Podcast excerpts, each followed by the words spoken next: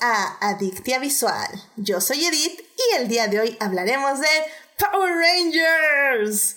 Para discutir, fanguelear, analizar y llenarnos de feels, está conmigo orden alfabético, Christopher. Hola, ¿cómo estás, Christopher? Hola, buenas noches. Hola a todos allá en casita que nos escuchan. Muchas gracias por eh, invitarme una vez más aquí en Adictia Visual. Siempre es un honor. Y pues también muy padre hablar de una serie bien bonita y de una película bien bonita que ya están cumpliendo un cuarto de siglo. Oh my god, yes. No, no, no, eso, eso, ya las remembranzas vendrán un poquito más adelante, pero oh sí, oh sí que pega a la vejez definitivamente. También está aquí con nosotros por primera vez Fabiola. Fabiola, ¿cómo estás? Bienvenida a Dicte Visual. Hola, muchas gracias. Buenas noches a todos. Es un honor para mí ser por fin invitada a este programa. Yo desde que lo conocí estaba rezando a todos mis dioses que se me hiciera, que me invitaran y ya hoy, hoy tuvimos esta oportunidad. Estoy muy contenta. Muchas gracias por la invitación. Buenas noches a todos. Yay, no, muchas gracias a ti por venir. La verdad también tenía muchas ganas de invitarte, pero ay, no sé, ya sabes, es que es que tienes que ponerle like más seguido a mis posts. Ya sí sé que quieres venir. ok, lo tomaré en cuenta, lo tomaré en cuenta. Eso, caray. Y pues sí, y sin pena alguna, invítate tú también, ¿por qué no? Hazle como Monse. Ella ya nada más llega. ok. Eh, también está con nosotros Melvin. Melvin, bienvenido de regreso a Adictia Visual. Hola, hola a todos. gracias, Edith. Aquí andamos. excelente, excelente. Muchas gracias, Melvin. Y como último invitado está aquí Uriel. Uriel, bienvenido a Adicte Visual de nuevo. Hola a todos, muchas gracias por la invitación. Aquí con mucho gusto, regresando. Eso, caray, eso. Muy bien. Y es que este, este programa va a ser de, de, mucha energía, sobre todo porque estoy como en adrenalina, así que aguántenme mientras le bajo. Pero, este, pues me alegra mucho que todos Yo también tomé Vive 100. Eso, caray. No, bueno, tomamos nuestras este, Danonino y yogurt y este, Yakult, perdón. I don't know, I don't know. Algo saludable probablemente. Pero bueno, eh, pues yo creo que ya con esto vámonos rápidamente a nuestra querida sección Salvando lo que amamos.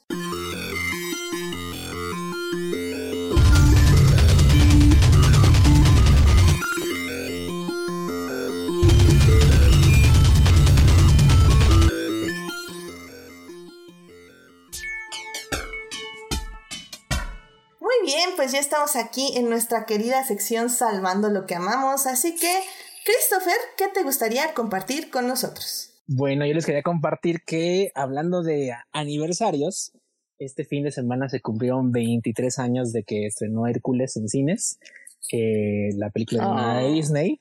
Y para conmemorarlo, Tatiana, que es la, la voz en español de Megara, subió eh, a su canal de YouTube y a su canal y, a su página de Facebook y, y, Instagram una nueva versión que grabó o una, una, una reversión que grabó de No hablaré de mi amor, I won't say I'm in love, que es la canción, el solo que tiene este eh, Megara en la película cuando las musas lo intentan, la, intentan convencer de que acepte de que esté enamorada de Hércules.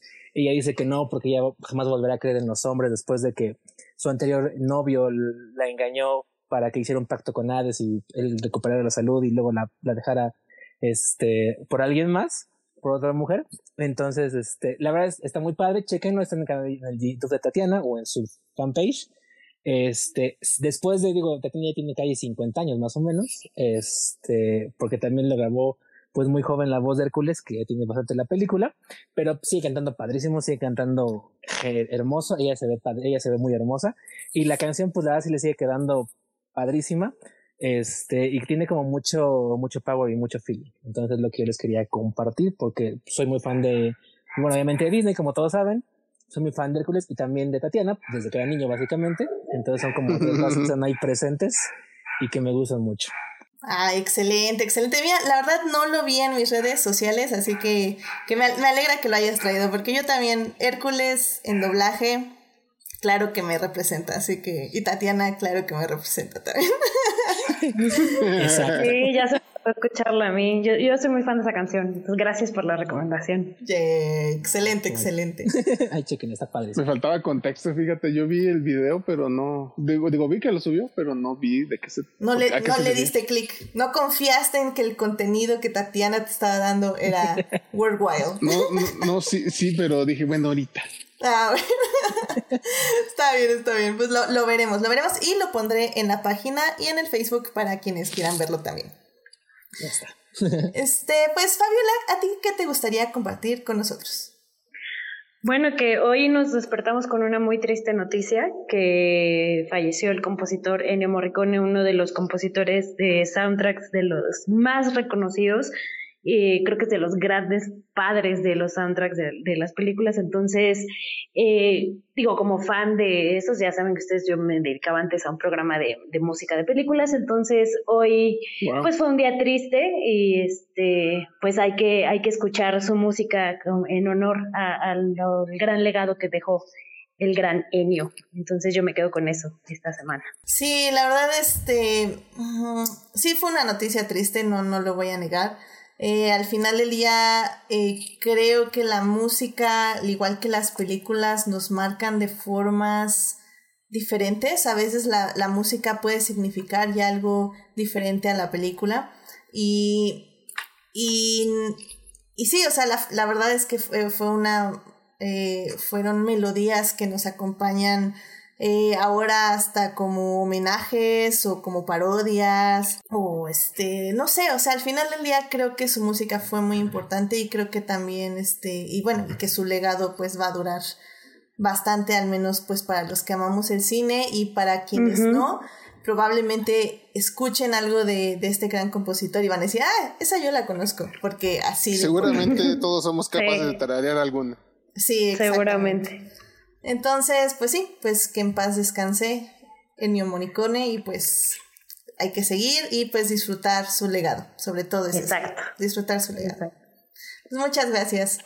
Em, pues Melvin, ¿a ti qué te gustaría compartir esta semana? Pues de hecho esto ya tiene como creo que dos semanas, o semana y media, pero salió hace poco el juego de The Last of Us 2. Y este... Y bueno, lo que, o sea, creo que lo que más me sorprendió es que, o sea, todo lo, eh, ahora sí que el Representation Matters está como a todo en este, en este videojuego.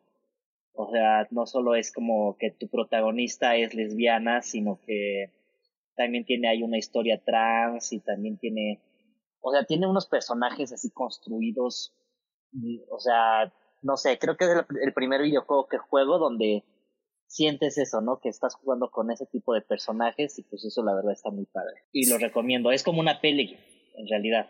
Son como 20 horas de peli, o sea, yo no podía dejarlo porque la historia seguía y seguía y seguía, ¿no? De hecho... Y estaba cinematics y todo, ajá. De hecho, ¿me recomendarías buscar la historia? O sea, así como para verla en, YouTube. Sí, yo digo que sí, vela en YouTube, ajá. Búscate así como el gameplay de todo el juego. Y sí, vale mucho la pena.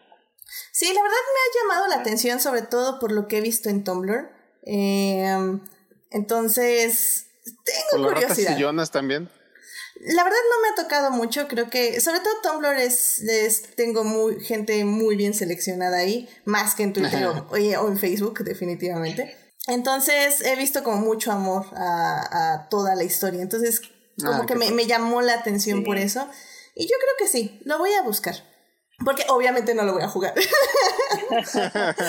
Sorry, videojuegos no son para mí. sí, sí, ya agarré Pokémon Snap y me mareé. Así se lo pongo, se los pongo. la edad, la edad. Eh, desde siempre, pero sí, no, con Pokémon Snap no me pasaba, así que sí, eso sí creo que se lo culparé a la edad, definitivamente. Qué súper sad. Pero bueno, muy bien. Pues muchas gracias por la recomendación, Melin. Eh, nos aseguraremos de buscar la historia y verla. Y llorar con ella, porque sé que hay que llorar. oh, sí, lloren mucho con eso. Perfecto. Changos. Muy bien. Pues, Uriel, ¿a ti qué te gustaría compartir con nosotros? Ay, mira, este. Yo. lo, lo, lo siento, sé que lo recomendaste, pero tengo que hablar de una película que recién acabo de ver porque la vi en cachitos Y algo me dice que ya te la han recomendado en otros programas, pero bueno, es. Ok, ok, viene, viene. El, es el momento que, que, voy a elegir porque es lo que me ha marcado esta semana. La película se llama Your Name. Mm, es este, una animada japonesa. Anime, ¿no? Anime, sí. Sí, sí, sí. Y es una película bien padre, bien bonita. Y a la mitad de la película, te digo, la vi en cachitos, ¿no? Básicamente me eché la primera mitad de la película y me pasó lo del meme de Mind Blown. Dije, ¿qué está pasando? Sí, me explotó el cerebro. y, ya, entonces, este, la, la, la, acabé de ver después. Y entonces estaba como, como cuando estás este, a punto de ver el último episodio de una serie. Y ya nada más muriéndome de ganas para acabar de verla. La verdad está muy bonita. Este, no, no doy spoilers, aunque ya tiene mucho tiempo la película. Yo supongo que ya la gran mayoría sabe de qué trata, pero pero la verdad sí, me, gustó mucho. Eh, me, me, casi, digamos que me derritió la, el final. Está, está, muy padre, está muy divertida también. Eh, la animación es magnífica. Y pues bueno, yo ya saben, me gusta verlas en dobladas al español y pues la verdad es magnífico el doblaje.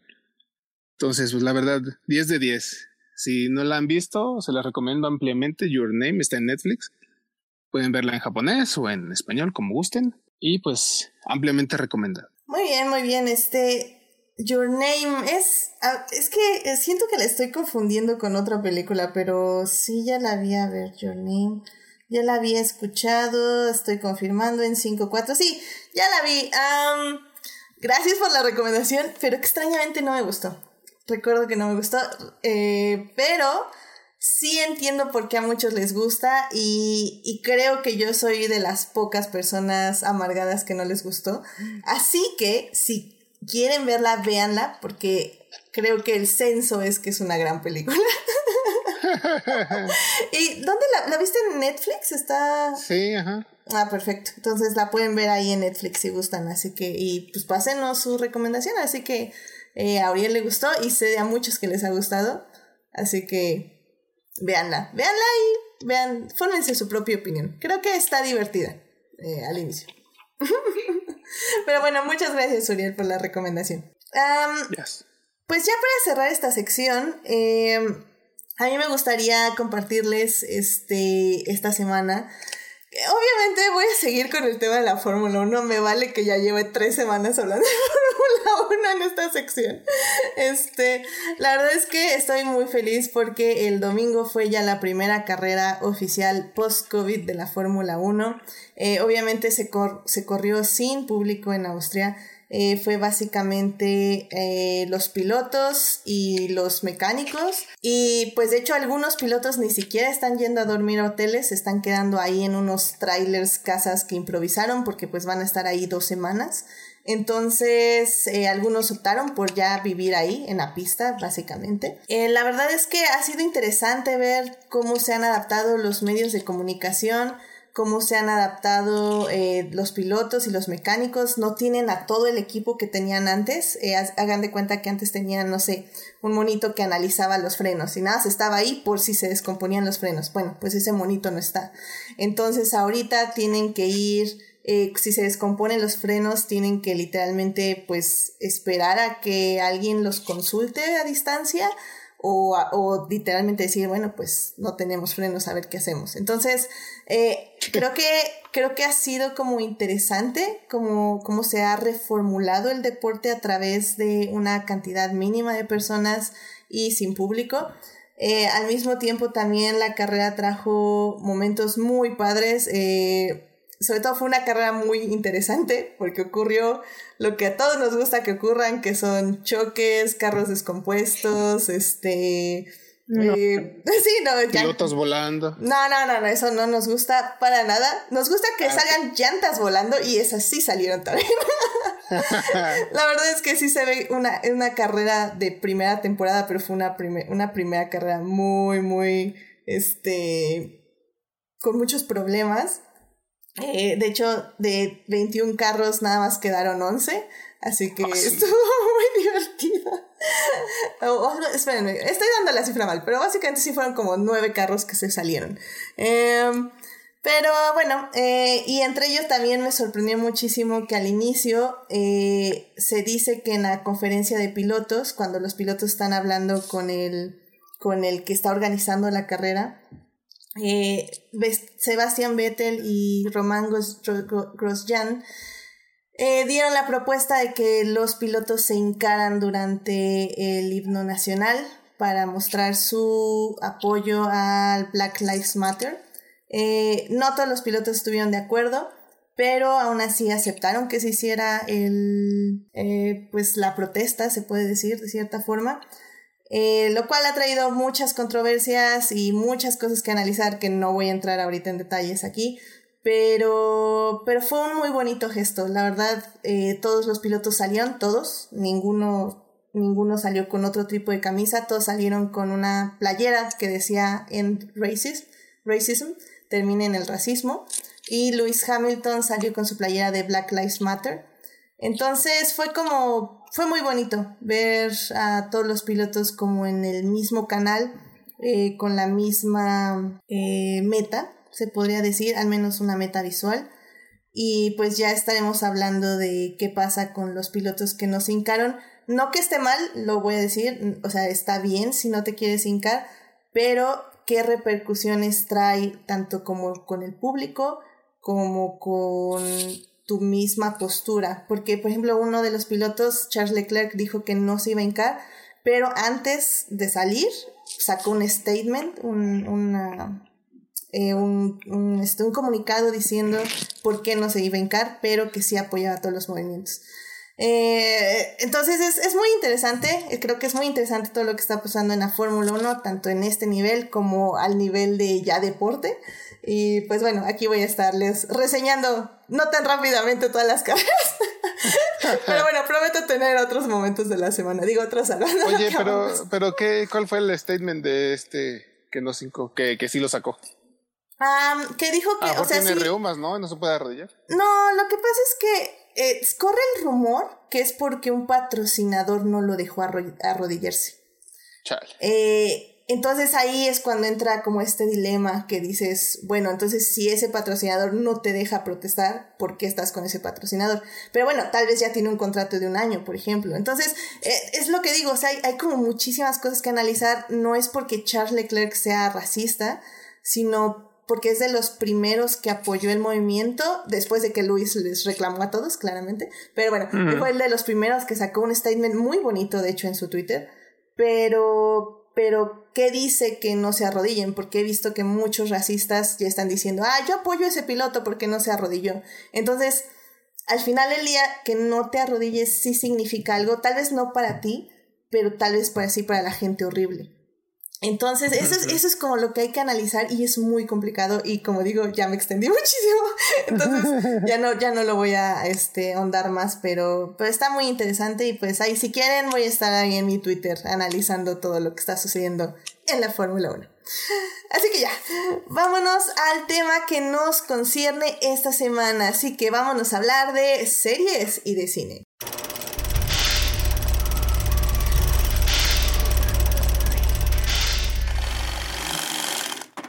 Muy bien, pues ya estamos aquí para hablar de series. ¿Sí? ¿Por qué hablo de series? Porque vamos a hablar de los Power Rangers.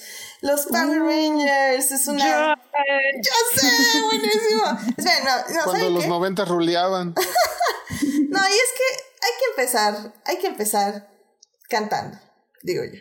Así que síganme por favor porque vamos a cantar. Go, go Power Rangers. Go, Power Rangers.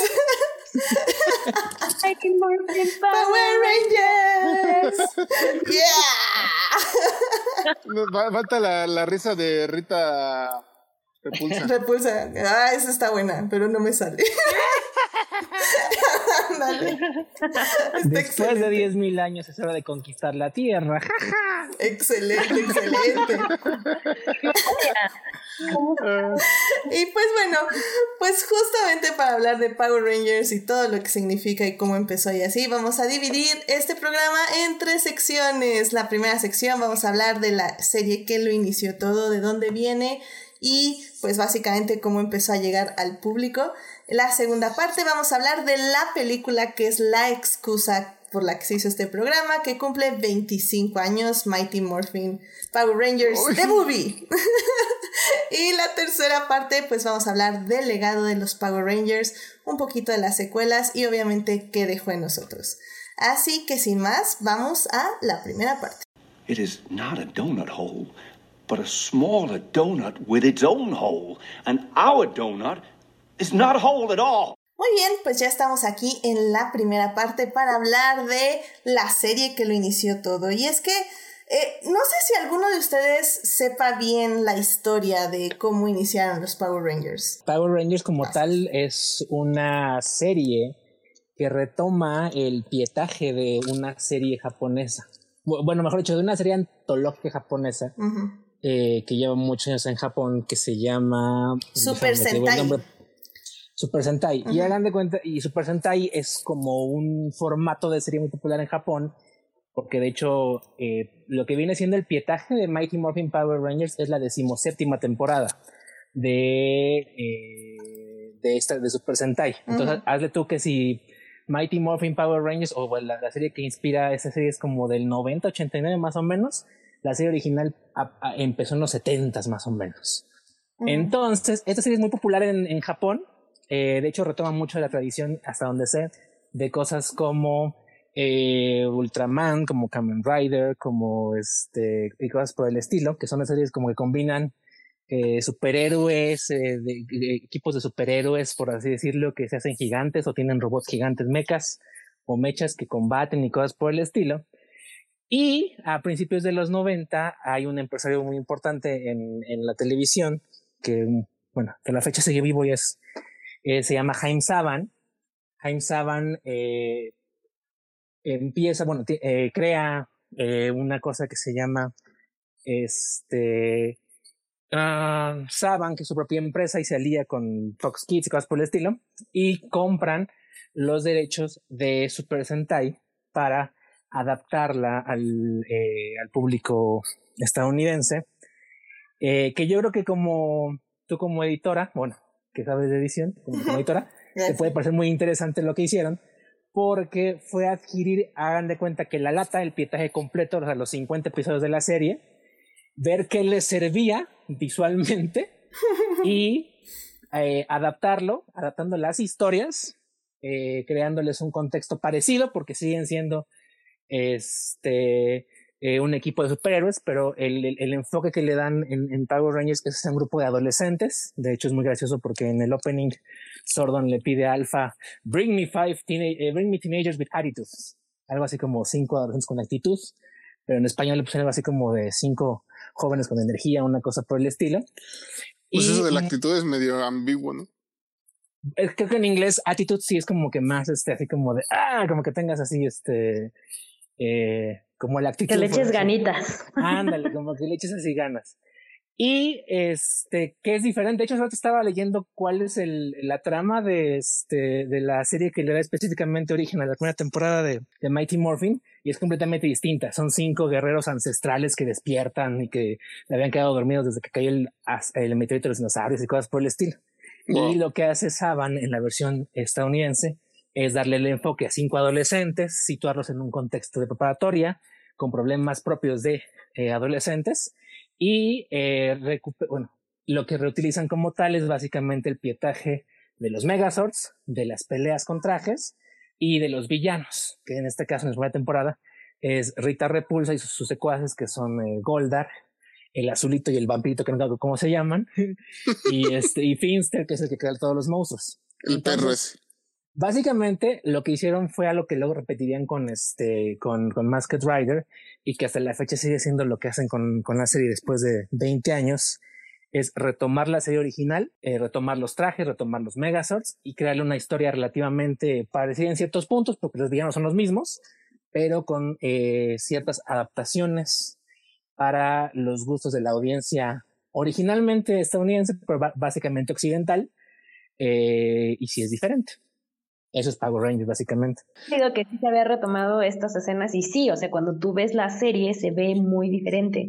esta parte como de las peleas y todo, pero no sabía que era así como tal cual toda la, toda la historia, todo ese origen. Muchas gracias por iluminarnos. Realmente estaba sorprendida de todo el background de esta serie, que de hecho yo también apenas lo descubrí el día de hoy, no bueno, entre el día de ayer y hoy, que, que, me puse a investigar y fue así como, wow, muchas de estas cosas fueron grabadas en otro lado, qué locura. Oye, Chris, pero yo tampoco no, no sabía a qué nivel llegaba eso, yo pensé que nada más eran las peleas de los robots.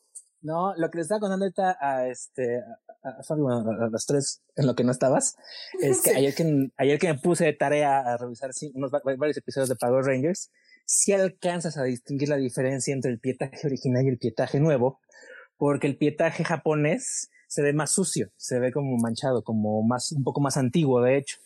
Y ya si te pones a verlo así como con este con más cuidado, el pietaje japonés por los rasgos de la gente, tanto de los villanos, que son los que más se ven, pero también así como de cuando hay gente corriendo, cosas por el estilo, o incluso los extraterrestres que, digo, los astronautas que liberan a, este, Rita, tienen rasgos de gente japonesa. De hecho, así como de, ay, como que eso ya no coincide con este, como que no hace más. De hecho, también lo, interesante también aquí es que los trajes, eh, los japoneses se ven con más presupuesto. Si ven, si se fijan, sobre todo en el Green Ranger, eh, la cosita esta que tiene como pechera, en la parte japonesa está hecha como de un material duro y el material gringo es literalmente así como foamy o algo. Es un pedazo de tela. Ajá, entonces ahí también se nota el cambio entre lo japonés y lo gringo, lo cual también está interesante. Y sí se nota mucho, sí, lo más obvio como decía, como, como dice Bote, es este en los o todas las escenas de Megazords y de peleas de monstruos, este son este de japonés pero, por ejemplo, en la primera temporada, todo el pietaje de, Rita Repulsa y sus secuaces es japonés. De hecho, estaba viendo que la actriz que hace a Rita en la primera temporada es, es la actriz japonesa que interpretó al personaje que le da origen a Rita, que se llama Bandora. Y como Rita se quedó para la segunda y tercera, primero como este, esposa de, de Lord y luego como este, pues, con, con, su hermano, con Rito y con su papá, tuvieron que cortar una actriz, este, que interpretara a Rita porque no había pietaje este, japonés que seguir utilizando para sus, sus subsecuentes apariciones. No es cuando la rejuvenecen y todo lo... Exacto, justo es eso. Creo que sí, porque es la manera en la que explican que no es la misma actriz, ¿no? Final de Exacto. Sí, porque se supone que, que justo... Sí, estaba viendo, hay un canal de YouTube que si quieren se los dejo en, en la página y en el Facebook, que eh, literalmente resume todas y cada una de las temporadas, pero resúmenes de 40 minutos, o sea, son Ay, necesito eso. y están muy, muy padres, y la verdad no alcancé a ver todos, pero sí alcancé a ver una buena parte. ¿En inglés? En inglés, sí, efectivamente. Em, y, y, está muy bien, o sea, la verdad justo dice todo eso, da muchos de, de datos interesantes, te dice justo las diferencias entre los pietajes, cuándo usan el pietaje japonés, cuándo usan el pietaje gringo y, y, por qué se van los actores. Por ejemplo, el primer cambio de actores que hubo en esta serie eh, fue debido a que no les pagaban mucho dinero. Em, básicamente uno de los actores dijo que ganaba lo mismo en un McDonald's que interpretando un Power Ranger. Ah, Entonces, este y, y, como no tenían sindicato, pues se hacía justo más eh, probable esta explotación actoral. Em, y así como detallitos que dices, órale, mira. Sí, ya me imagino que les pagaban lo que marcaba este el mínimo, ¿no? Que te gustaría que fueran casi, casi 500 dólares por episodio, una cosa por el estilo. No, creo que decían que eran 600 dólares al mes. No, pues mucho. Al mes. no, bueno. Sí. Con razón se fueron. sí, efectivamente. Y es que, bueno, antes de seguir justo analizando toda esta serie, me interesa mucho saber cómo conocieron a los Power Rangers, porque sé que aquí tenemos como más o menos la misma edad. Eh, Yo soy el viejo. Exactamente. Pero teníamos más o menos la misma edad. Pero por ejemplo, tú, Ariel, ¿cómo conociste tú a los Power Rangers en, esa, en ese gran año de 1993 que salió la primera temporada? No sé si aquí en México, pero aquí en México estuvo en el canal, en el gran canal llamado Fox Kids. Eh, que ahí fue donde eh, conocimos esta serie. Pero donde el eh, pueblo la conoció fue en Canal 5 como todo. Exacto, exacto. Claramente, sí, digo, este. por eso yo decía que en el Canal 5. ¿Cómo, cómo se la me hace que es por ahí del 95, ¿no? Algo así. Mm, debe haber sido como el 94, yo creo más o menos que son en Canal 5. En plena crisis. Bueno, pero cuenta tu, tu experiencia. Bueno, mira, de hecho, eh, es curioso, aquí en San Luis, muchos años eh, no, no teníamos acceso al canal 5. Entonces, ay Dios, ya llegó la patrulla, pero no mata para mí. bo. No te preocupes, no se escucha tanto. Ah, ok. Este, sí te digo, aquí en San Luis, no, no te sé decir en qué momento, pero mucha, mucha de mi querida llamada infancia me la pasé sin Canal 5. Entonces, yo me acuerdo que mis primos de México y demás, todo el mundo hablaba de, los Power Rangers y yo, maldita sea, no los puedo ver. No sé si fue en ese mismo año o, el año siguiente que aquí, aquí se empezó a ver el Canal 5 en otra frecuencia, no sé cómo era, pero, pero ya lo podíamos ver. Entonces yo literal me acuerdo, creo que estaba en la secundaria, recién entrando a la secundaria. Y este, literal, lo primero que hice fue, ah, los Power Rangers, ¿a qué hora son? Déjame verlos. Y pues fue amor a primera vista, ¿no? Pues son los superhéroes ahí con sus trajes, todos acá, este, de diferentes colores, este, obviamente en ese entonces no captaba el racismo, pero bueno, no importa. Y este, Es algo que que nos dimos cuenta todos muchísimos años. Ajá. De hecho, de hecho en este canal que les digo, eh, dice el monito que no se dieron cuenta de las implicaciones racistas hasta un poquito después. Eh, que, que realmente, de hecho, si ven el, el- la Ranger rosa, digo, perdón, amarilla, al inicio no tiene falda y es porque en la versión Sentai era hombre. Entonces, Ah. ajá, entonces era como ellos la pusieron ahí porque pues ahí la, la pusieron, a alguien se le ocurrió y ya cuando vieron fue como, ah, espera, esto está un poco... Y, y la persona de raza negra es el Ranger negro. Hmm. Ah. Qué bueno que ya lo arreglaron ya para las subsecuentes tramas, ¿no? Digo, y, y este reboots. Pero, pero perdón. fue, que Como cinco años después. Sí, claro, porque bueno, estos fueron los Rangers que más duraron, ¿no? Sí, Sí, de- pero fue que pues, no fue mucho, ¿no? Porque para la peli ya habían cambiado. Ah, Ah, bueno, sí, sí. Eh, de hecho, la película pues se estrena en el 95. Entonces, y los Rangers cambian un poquito antes de la película, no mucho, lo chequeran como unos 10, 15 capítulos antes. Y este, pero sí, fueron dos años al menos. Pero bueno, ten en cuenta que estos primeros Rangers duraron 60 capítulos. O Sí, sea, tal vez no es mucho tiempo, pero sí es mucho metraje. pero sí. Digamos entonces, en resumen, los ricos lo veían en Fox. Los niños de barrio o en Canal 5. Estaba viendo Fox Kids como bloque, empezó a transmitirse en Canal Fox eh, América Latina en el 94 y como canal de cable debutó en el 96. Entonces es muy Ah. probable que debutaran primero en, probablemente en el bloque de Fox Kids o directamente en Canal 5 en el 94, porque también estaba leyendo que la serie se dobló eh, a- en México a finales del 93. Entonces es probable que en México haya sonado en el 94, No, en el nosotros 95 más o menos. Sí. Pero aquí sí faltaría alguien que tenga, que tuviera mucha más este, memoria que nosotros porque éramos muy jóvenes para recordar. Sí. Bueno, yo, yo te puedo decir, o sea, yo la empecé a ver cuando iba como en tercera de primaria y que se estaba pasando en este en el ajá, o sea, yo, yo estaba muy chavita cuando empecé a ver a los Power Rangers los veía en el 5. Y si yo iba en tercero de primaria, ¿cuántos años tienes en tercero de primaria? Este, siete. Como ocho años, ¿no? nueve más o menos. Ajá.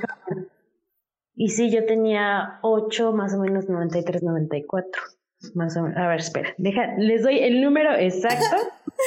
Porque no, 95. En el 95. Ujú. Entonces, vamos a cerrar cada vez más la fecha. Fue más por ahí. Porque, pues sí, o sea, cuando yo la veía era. No podría decir que estreno, pero sí era algo muy común y lo comentaba con mis amiguitos en la prima, en el recreo ahí en la primaria y todo. Entonces estaba muy de moda en los Power Rangers en esa fecha aquí en México, por lo menos aquí en la Ciudad de México. Sí, estoy de acuerdo. Creo que, eh, al menos, por ejemplo, yo con mis primos, o sea, ¿cuántas veces no jugamos a ser los Power Rangers, evidentemente? Eh, tuve hasta la oportunidad de que me compraran el traje ninja de la película. Lo cual. Ah, y tengo una ¿Qué foto. color? ¿Qué color? Es que mira, la verdad. ¿Qué color eran? ¿Qué color eran? Es claro, claro, es, es una gran pregunta. Y a ver, yo, por ejemplo, no sé si era porque yo escogí ser rosa o porque mi hermana y mi prima se peleaban ser la amarilla. Entonces era como, o en- ya mejor no entro a la pelea por la amarilla y me quedo con la que o, o, o se peleaban porque yo escogí la rosa y ellas ya no querían escoger la rosa por, lo- por lo mismo. Entonces, pero básicamente era la rosa, así que, yay. ah, qué bueno. Tú, tú, Wow. tú, por ejemplo, Melvin, ¿qué color eras? Yo era el rojo. Y Nice. mi hermana era la rosa y mi prima la amarilla. Nice. ¿Tú, Fabiola? Pues yo creo que, o sea, yo sí siempre fui la rosa, siempre quise ser la rosa, era así mi sueño dorado. Pero me acuerdo que con esta niña de la primaria con la que jugaba, porque pues sí, todos jugamos, este, no, no me acuerdo por qué un día discutimos y terminé yo siendo la Power Ranger amarilla y ella la rosa. Entonces, Oh, pues a fuerza las niñas, o sea, en ese momento no nos tocó otra cosa más que apropiarnos de los que nos quedaban, a las niñas, Sí, literal. colores amarillo y rosa. me suena que hubo una- un duelo a muerte ahí eh, y el ganador, la ganadora se quedó con la rosa. Sí, casi, algo así fue. ¿Y tú, Uriel, qué, quién eras? Yo, cuando llegó el verde, fui el verde. Ujú. Nice. Sí, que fue, que fue el, el que todos amaban. Pero bueno, antes de llegar a eso, tú, tú Christopher, tú eres quien nos falta de, de Ranger. Yo era el azul, era el color que siempre elegí. Nice. Billy. El Triceratops. Además, creo que era de los Megazords que más me gustaba. No sé por qué, pero era el que más me gustaba. El Triceratops siempre es el, el dinosaurio más cool. Sí. Súper, súper cool. Además, Sí. yo estaba más chiquito. O sea, yo Power Rangers en el 93 tenía dos años. Entonces, no creo haberla visto a los dos años. Pero Fuck. probablemente la empecé a ver como a los tres o cuatro. Yo creo que tendría cuatro o cinco años, estoy hablando del 95, 96 más o menos, cuando... Mi punto es que me acuerdo que desde que era niño veía los Power Rangers que me gustaban mucho. Entonces, este... Pues más de cuando, cuando no sé, porque creo, creo que era muy joven para acordarme, pero desde que, o sea, es como esas cosas que toda mi vida sé que han estado presentes y me han gustado mucho. Estoy de acuerdo, sí, es algo que, que siempre, o sea, que pues desde que recuerdo jugábamos y veíamos y así. De hecho, por ejemplo, ahorita en el chat, eh, Sofía Sánchez nos está diciendo que ella es la amarilla, obviamente. este, este, Jorge Arturo Aguilar nos está diciendo que era el verde, que luego cambió al blanco. Y Joyce estaba mencionando algo que ah, también aplica para mí, que es que recuerda que se puso de moda para quienes podían tenerlo, las clases de artes marciales. Evidentemente les está hablando una cinta morada, eh, que obviamente ya no recuerda absolutamente nada. Pero sí, la verdad, yo sí también tuve chance de meterme a artes marciales y no dudaría que es porque Power Rangers, obviamente. Yo quería ser gimnasta por Kimberly. Nice. Sí. Qué padre. Es que al final del día, y digo, ya hablaremos más a fondo eh, cuando eh, en la tercera parte, pero, pero sí, o sea, al final del día te marca de cierta forma estos personajes. Que bueno, hablemos un poco de, de justo de todos ellos, porque a mí, ahora que estuve revisando la serie un poco, me llamó mucho la atención eh, lo sencilla que es. O sea, la verdad es que, por ejemplo, el primer arco, que es justo cuando llega el, el Ranger verde, que se llama algo así como Ranger verde malo o algo así, este, es un, es un episodio de cinco arcos, que pues básicamente son 20 minutos cada uno, entonces estamos hablando de 100 minutos, una hora y media, ¿no? Y, y a mí lo que me llamó mucho la atención es que justamente ese arco, eh, ahorita para nosotros sería un capítulo de 40 minutos y creo que sería un capítulo muy redondo. Entonces, en ese aspecto creo que la serie no ha eh, envejecido muy bien. Dejemos a un lado que sí, o sea, como estábamos diciendo, pues es un pegoste de cosas japonesas y gringas y mal presupuesto y monitos malos vestidos de, de gris con máscaras de, Halloween de Fomi. de Fomi. Ya, ya ni Doctor Who. Patrulleros. Ya ni Doctor Who. Sí. Doctor Who tiene más presupuesto que Power Rangers. Sí. Pero, pero al final del día creo que, que esas son como, como las cosas que se te quedan. Tal vez los personajes no eran tan bien desarrollados ni los conocía hasta la fondo, pero poco a poco la serie fue como encontrando ese nicho donde le podían dar desarrollo. El primer personaje, creo yo, que tuvo un arco fue justamente Tommy, que fue el Ranger verde y que luego se convirtió en el, en el blanco. Ranger blanco. También está Kimberly, que estuvo también mucho tiempo en la serie y que poco a poco tuvo hasta una este, relación afectiva ahí con Tommy. Y Billy también tuvo un buen arco. Creo que son los tres Rangers que tuvieron más desarrollo, al menos desde que empezaron aquí en la serie. No sé ustedes cómo lo los recuerdan. Pues literal son los que duraron más. Los otros que tres son los que se fueron yendo. Sí, Trini, eh, Zack, Zack, y, este, Jason, son los que menos duraron como personajes. Y es que fíjate que es algo que creo que es completamente propio de la, de la serie estadounidense, que es esta cuestión como de darle cierta continuidad y cohesividad a los personajes. Creo que es algo que no está presente eh, o tan presente por lo menos en, en la japonés. Eh, entonces, yo ayer que lo estaba viendo, me quedé pensando, ha de haber sido bien difícil hacer esta serie. O sea, bueno, en el sentido como, como creativo, en el sentido de, o sea, imagínate que te dan un montón de cosas que tienen otra trama y otro sentido y tienes que darle un sentido, por así decirlo. O sea, que te dan un montón de pietaje y tú como escritor así como de, créale una historia donde ocupes estas imágenes e intercálame a estos cinco muchachos con sus patoaventuras, ¿no? Entonces yo creo que por eso les pasa, como dices, como dice It, que al principio son muy básicos los, este, los plots. Ayer, por ejemplo, estaba viendo los que vi, por ejemplo, y, y, son como muy monotemáticos. O sea, por ejemplo, el primer, el segundo episodio es uno donde Trini tiene que vencer su miedo a escalar, a escalar por la cuerda que lo acaba ah, venciendo como Ranger escalando este, unas montañas para ayudar a, Billy, cosas por el estilo. Este, el, el, el tercer episodio es un, tiene una temática ambiental donde descubren, este, donde Trini y Kimberly quieren este, cerrar un basurero, este, que de hecho es propiedad de Rita, no sé cómo, pero es propiedad de Rita, y que está contaminando todo en Jelly Grove. Y cuando van ahí ellas dos, eh, a ellas, ellas, le piden apoyo a este a Billy, a, a Zack y a este y a Jason, que las mandan por un tubo acaban ellas solas y obviamente los atacan los patrulleros. Los otros ya andan cada uno por su lado y pues cuando los tienen que juntar solo nos regañan y les dice, no, vayan a ayudar y trabajen en equipo, no sean, ahora sí que son un equipo los cinco, les fue lo que les dije desde el principio, tienen que trabajar juntos, ¿no? Y pues ya los manda y pues ya logran vencer a los villanos que les manda Rita. Entonces son como a lo mejor muy, eh, muy sencillas las tramas, como dices, son arcos muy breves. Si te das cuenta, básicamente, el escrito de trama de cada episodio es el mismo, es Rita tiene un nuevo plan, un nuevo villano, lo crea, lo avienta. Eh, los Rangers tienen algún dilema adolescente que lo tienen que dejar de lado para ir a, vencer al monstruo. Luego Rita manda su, cetro y el monstruo se hace gigante. Tienen que mandar los swords y al final acaban cerrando de alguna manera la trama este, del, de, eh, de los la trama como adolescente, por así decirlo. Entonces, en 20 minutos no hay mucho tiempo para realmente hacer desarrollo de personajes siempre tiene que estar ligada a la estructura de monstruo chiquito y monstruo gigante, ¿no? Que es como lo que se repite cada episodio.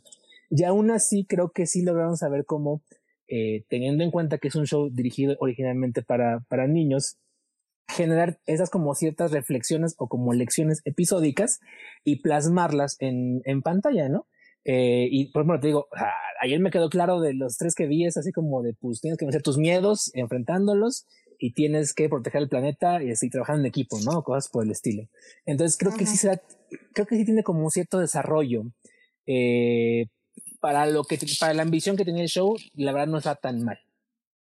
Sí, no estoy, estoy de acuerdo, sobre todo porque justamente esa era la intención de la, del show desde un inicio. Digo, eh, la verdad es que eh, me sorprende mucho que dejando a un lado la elección de colores, eh, al final del día sí es un cast extremadamente diverso y que conforme fue avanzando la serie fue poniendo no solo personajes latinos también, o bueno, más bien estadounidenses con raíces latinas, eh, y pues muchas otras personas de diferentes este, backgrounds. Y se notaba en, en el cast, en los personajes, en, eh, tal vez no como hablaban, pero pero bueno, al menos intentaban que visualmente fuera también eso, fuera diverso y, y, que obviamente, como dices, las tramas fueran eso, fueran educativas para las personas que la vieran.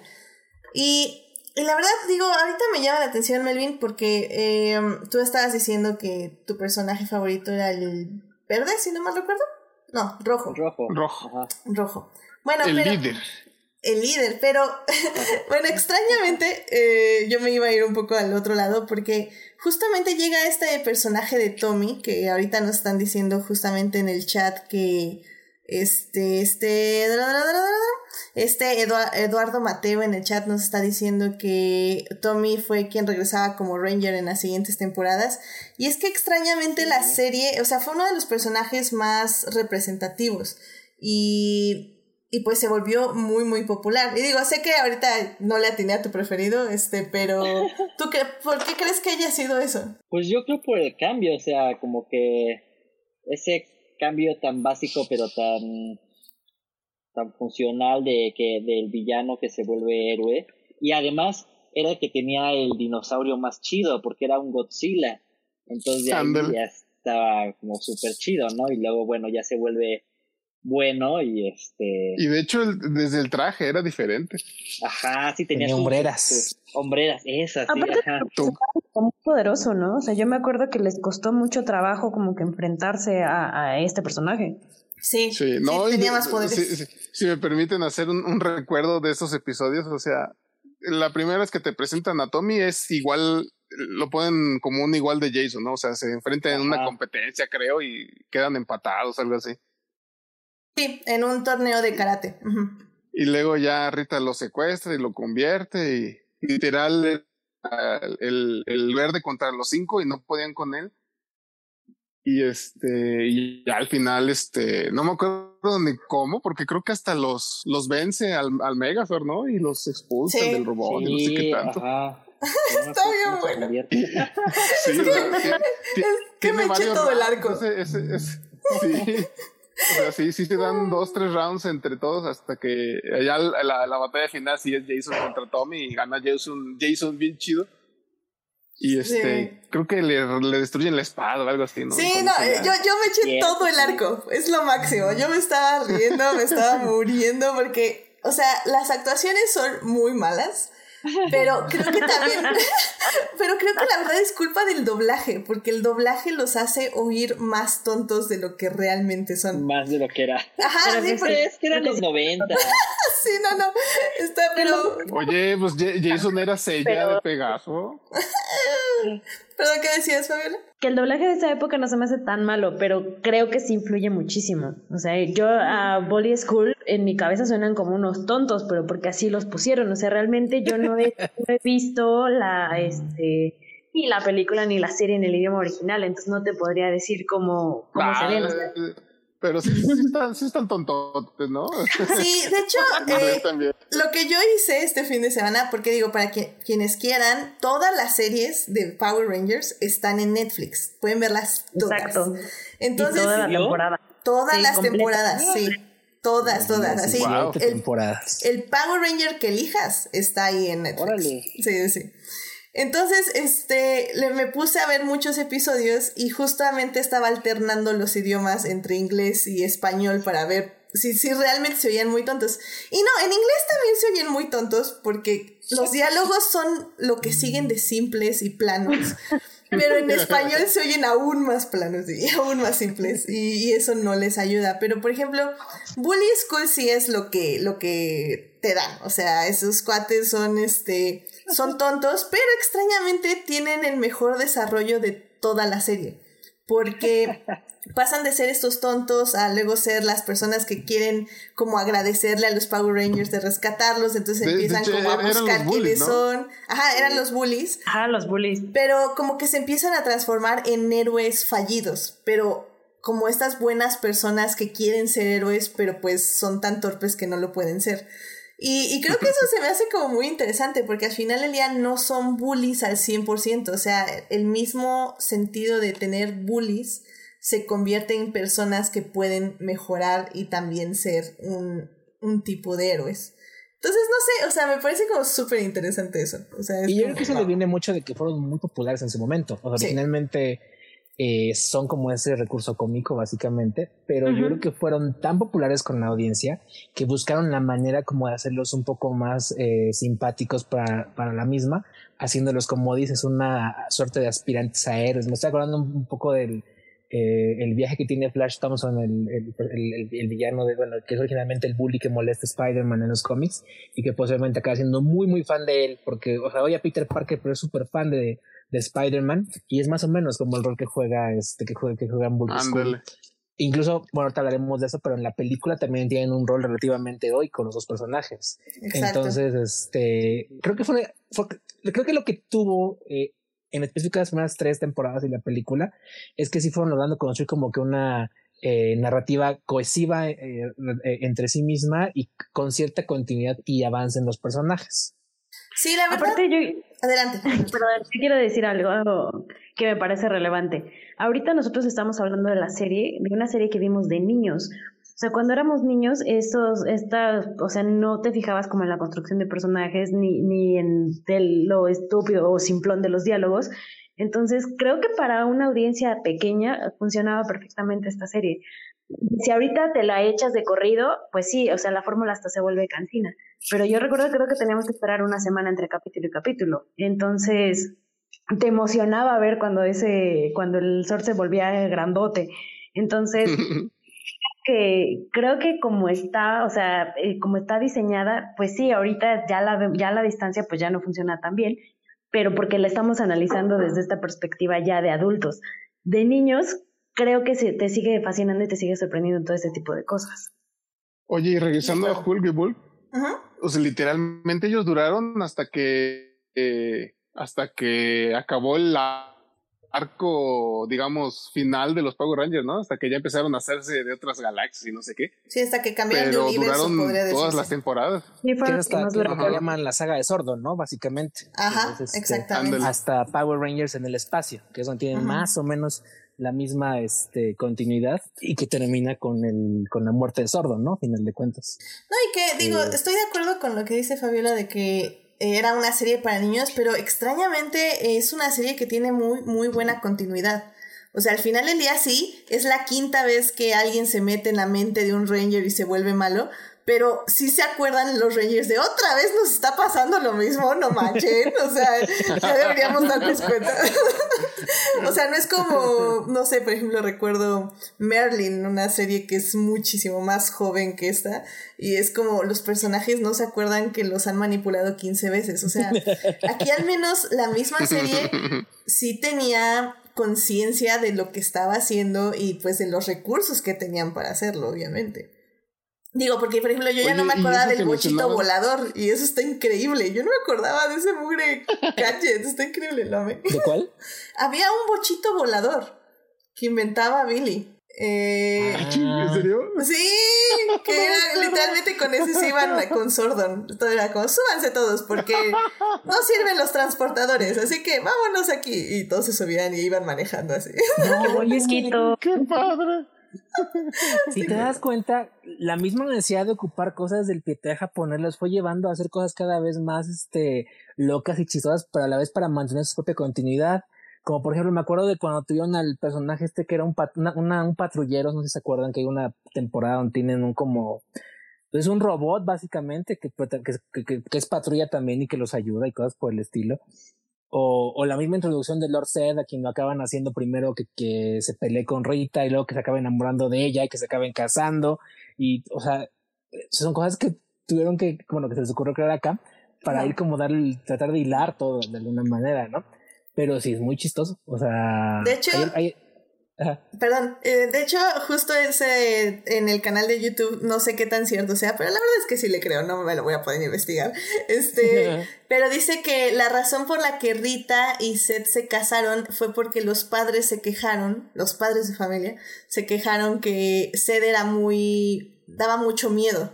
Entonces que si tenía una esposa iba a dar como menos miedo.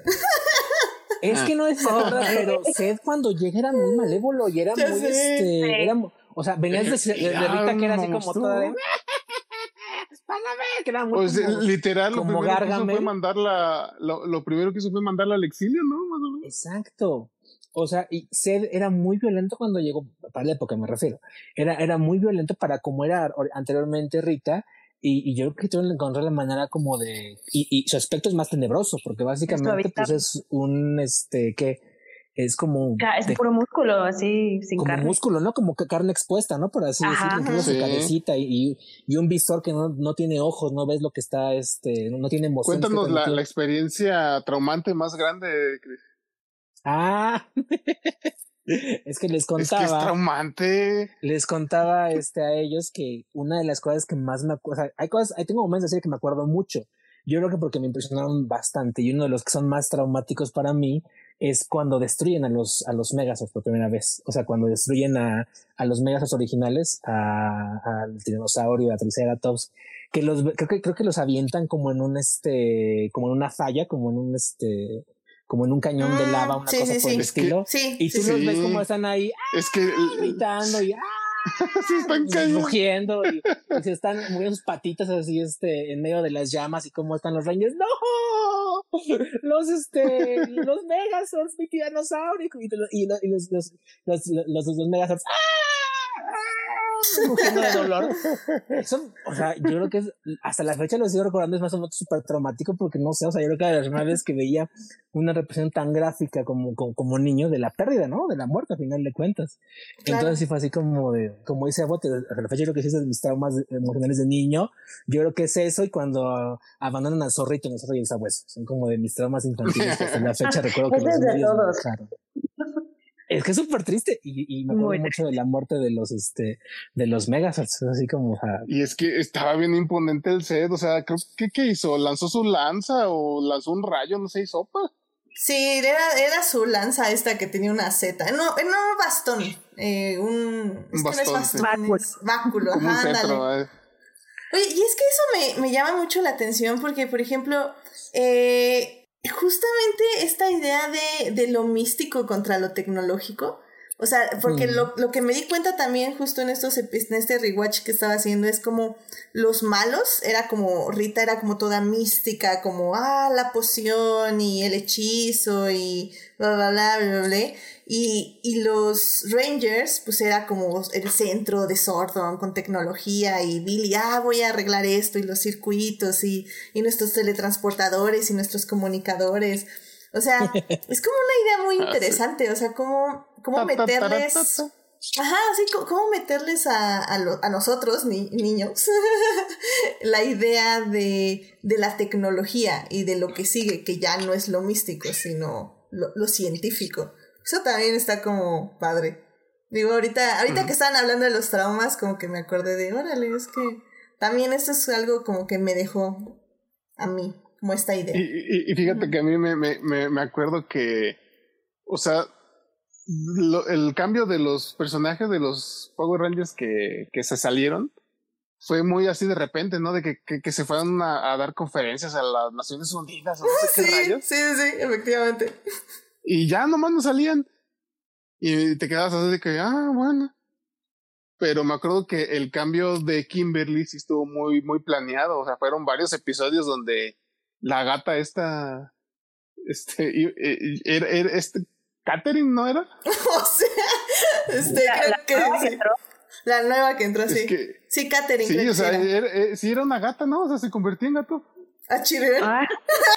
Ay, yo ya dije, órale, ¿qué pasó? O sea, Uriel, por favor, contrólate. Sí, no, no, no, no, no, no, no era insulto de ese tipo, sino que literal era un gato. No me acuerdo de eso.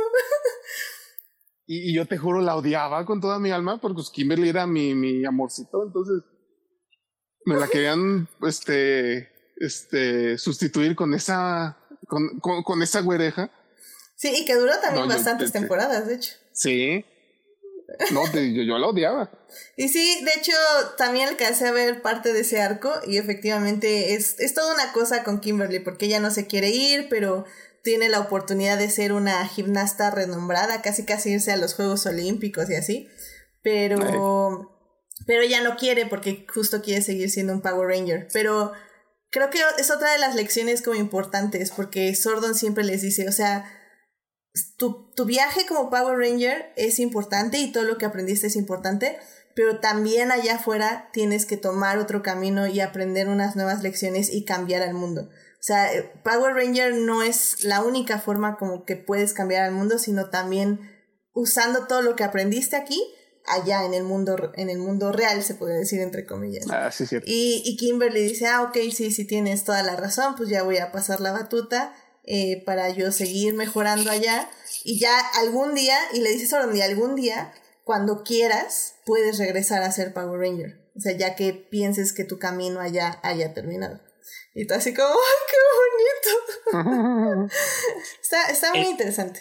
Tiene razón, Bote. Estaba leyendo que originalmente sí, eh, eh, Catherine fue introducida más o menos de la misma manera que, que Tommy. Fue usada por Rita como una suerte de, este, ah, como la manipuló para que derrotara a los Rangers. Y sí, se, se convertía en gato. Este, al que llamaban PC, porque era Park Cat, el gato del parque. Y, y, este, pues ahí tuvo varias, este, y en algún punto lo transformó incluso en monstruo y cosas por el estilo, hasta que bueno, eventualmente derrotan a Rita y liberan a, a Catherine de este, de su maleficio, de, de su maleficio y, y, pues se integra en lugar de, de Kimberly. Pero sí tienes razón, Bote, y tu prodigiosa memoria, este, eh, originalmente fue un gato. O sea, no, no, no, no fue una ofensa lo que le dijiste. Realmente, sí, yo, yo sí me quedé así, órale, ¿qué pasó? está bien que los rencores duren mucho tiempo, pero está Ay, Muy bien, qué buena memoria, ¿eh? la verdad yo no me acordaba de eso. Yo tampoco. ¿Te cuenta? O sea, como decíamos rato, son pocos años, porque realmente la, las primeras tres temporadas son tres años y pone tú que la, las temporadas que siguen, que se acaban la, la, trama de Sordon, realmente son de seis años, eh, seis temporadas. Pero estás hablando como de 300 capítulos, yo creo fácil, una cosa por el estilo. Entonces, este, pues eso es mucha historia, mucha trama la que le metieron realmente. Y es que fueron muchas sagas.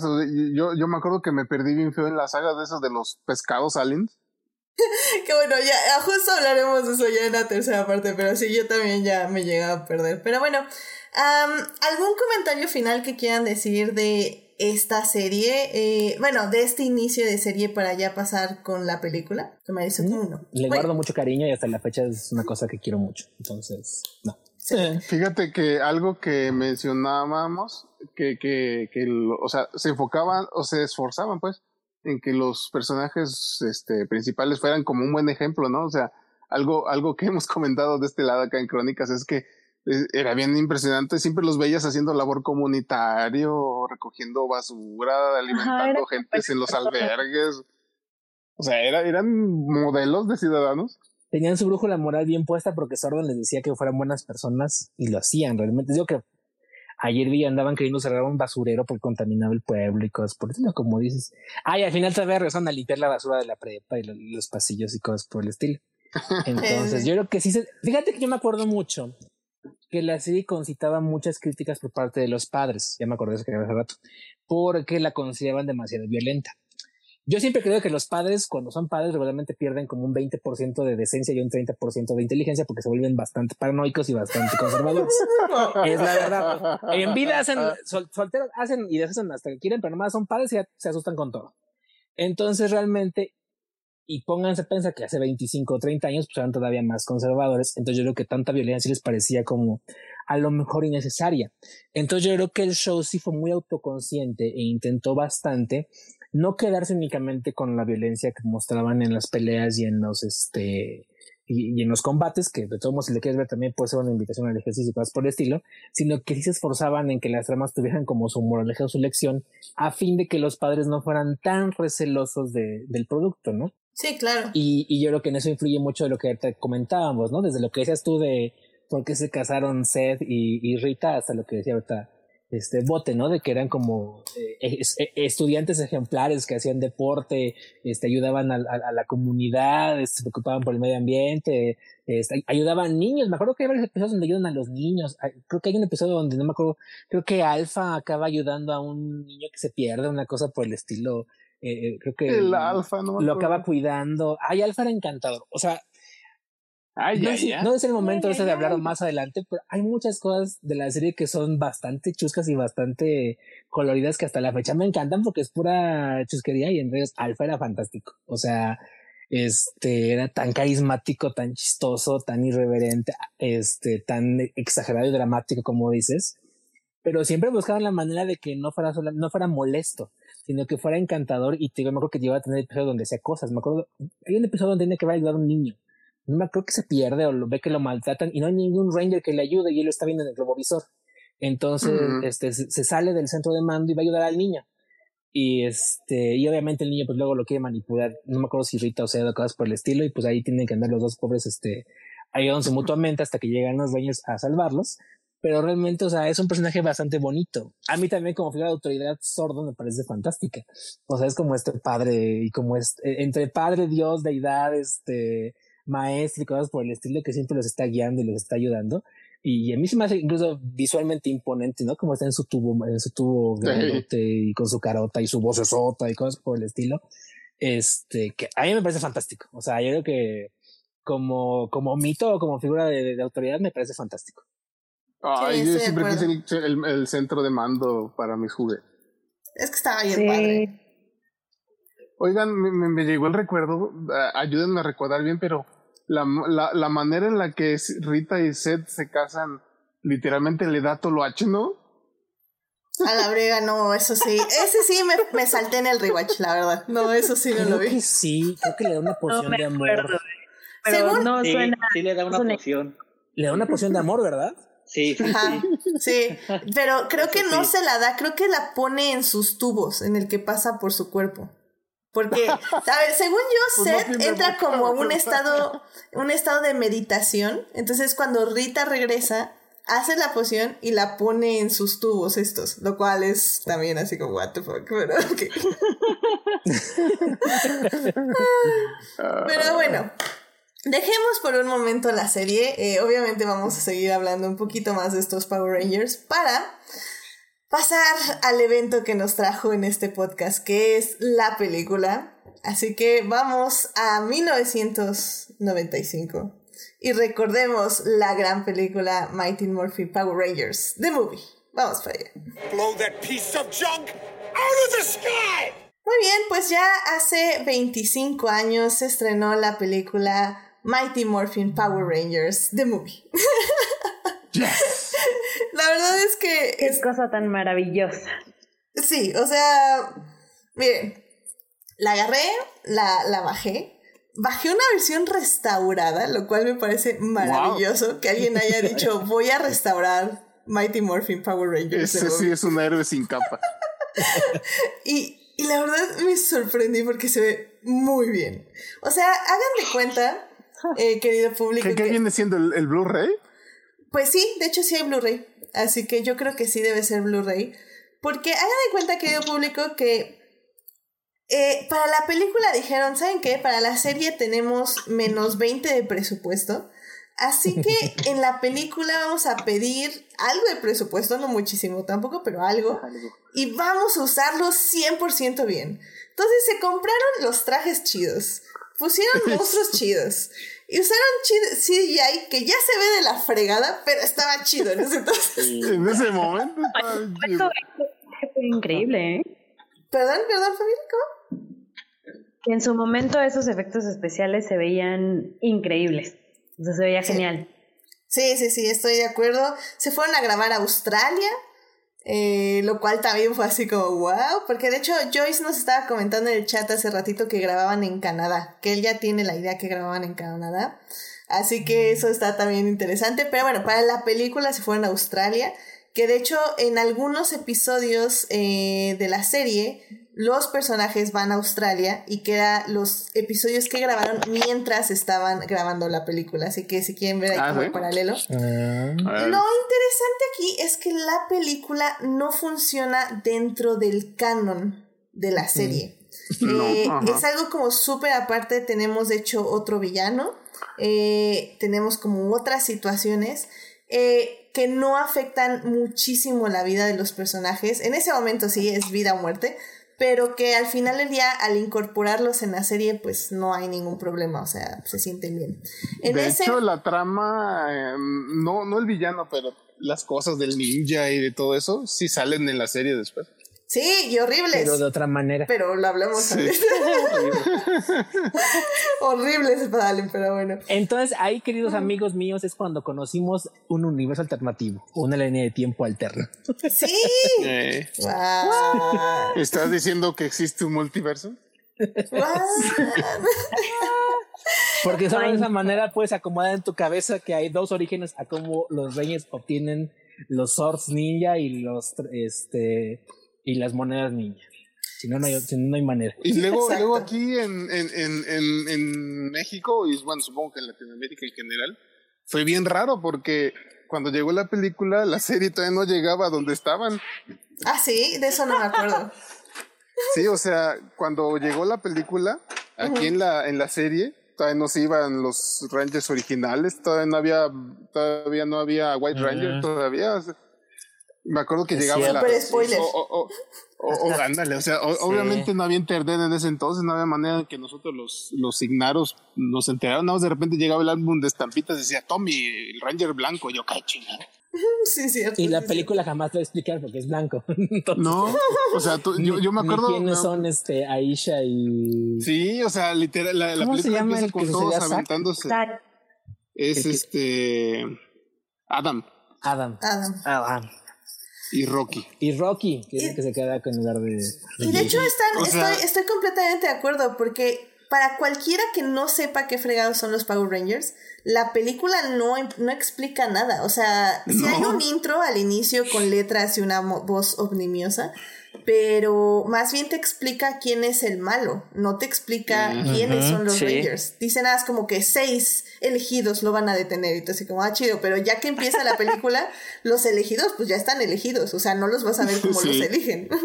Y literal empieza la película con todos aventándose del, del de paracaídas, o algo así. Y, y, los empiezan a presentar Rocky. Y yo, ¿qué chingados es Rocky? En ese aspecto, si lo ves, creo que era más suficiente el intro de un minuto de Power Rangers, la serie que te decía que hay una bruja malévola. literal, literal en mi rewatch. Literal en mi rewatch, lo único que estaba haciendo era ver los intros. Y ya que cambiaban, decía, ah, ok, aquí ya cambiaron algo. y ya me ponía. los intros eran muy accurate.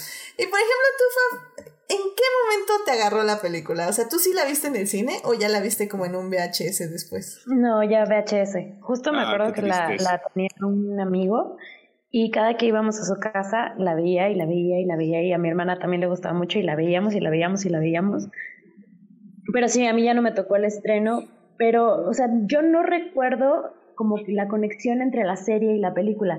A mí me parece que sí, yo ya la vi cuando yo ya no veía la serie. O sea, creo que ya fue como un poco de años después, pero aún así me daba como tanto en la nostalgia, en, en, en este cariño que le tenía a la serie, que yo me volví muy fan de la película y de hecho me sé los diálogos. O sea, hay, hay cosas que todavía recuerdo cosas que entre mi hermana y yo se volvieron como chistes locales de, de que todavía este, recordamos algunas de las partes de la película. Eh, tiene muy buenas partes esa película.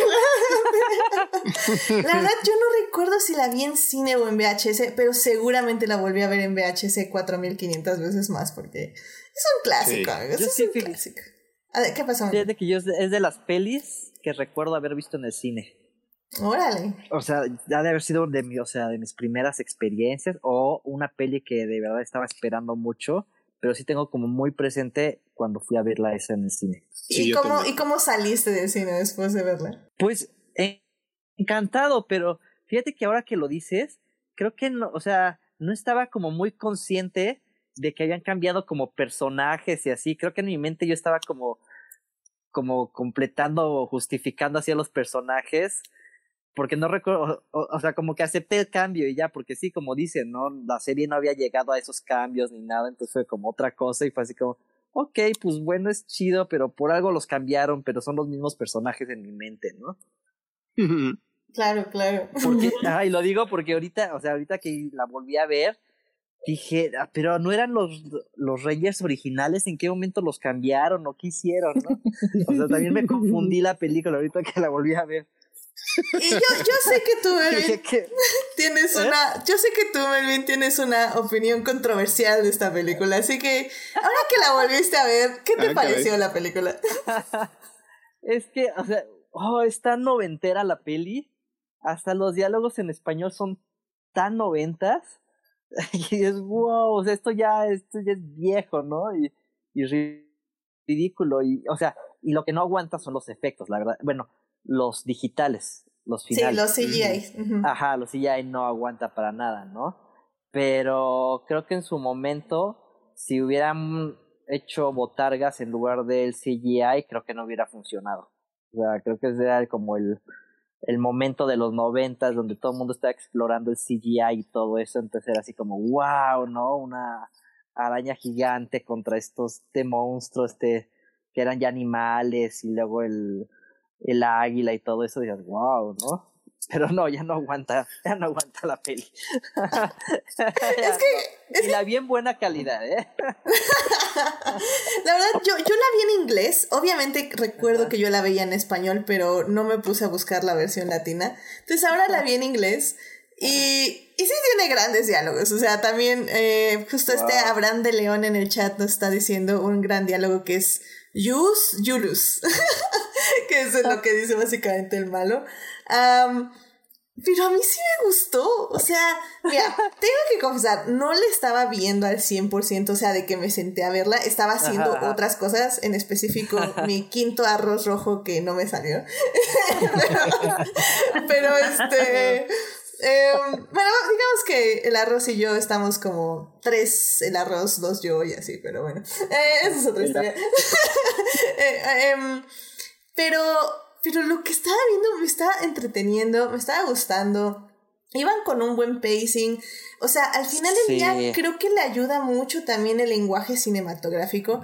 Porque estamos, estamos viendo de que, por ejemplo, yo venía justo de revisitar la serie Netflix y ver los Power Rangers ya con un lenguaje cinematográfico estricto donde hay close-ups, tomas abiertas, tomas medias, cortes de edición y así.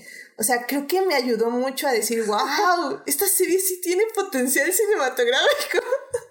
¿Pero la serie o la peli? Digo, perdón, la peli, la, peli. O sea, ah, más bien, la serie tiene el potencial, pero no lo fue por bajo presupuesto.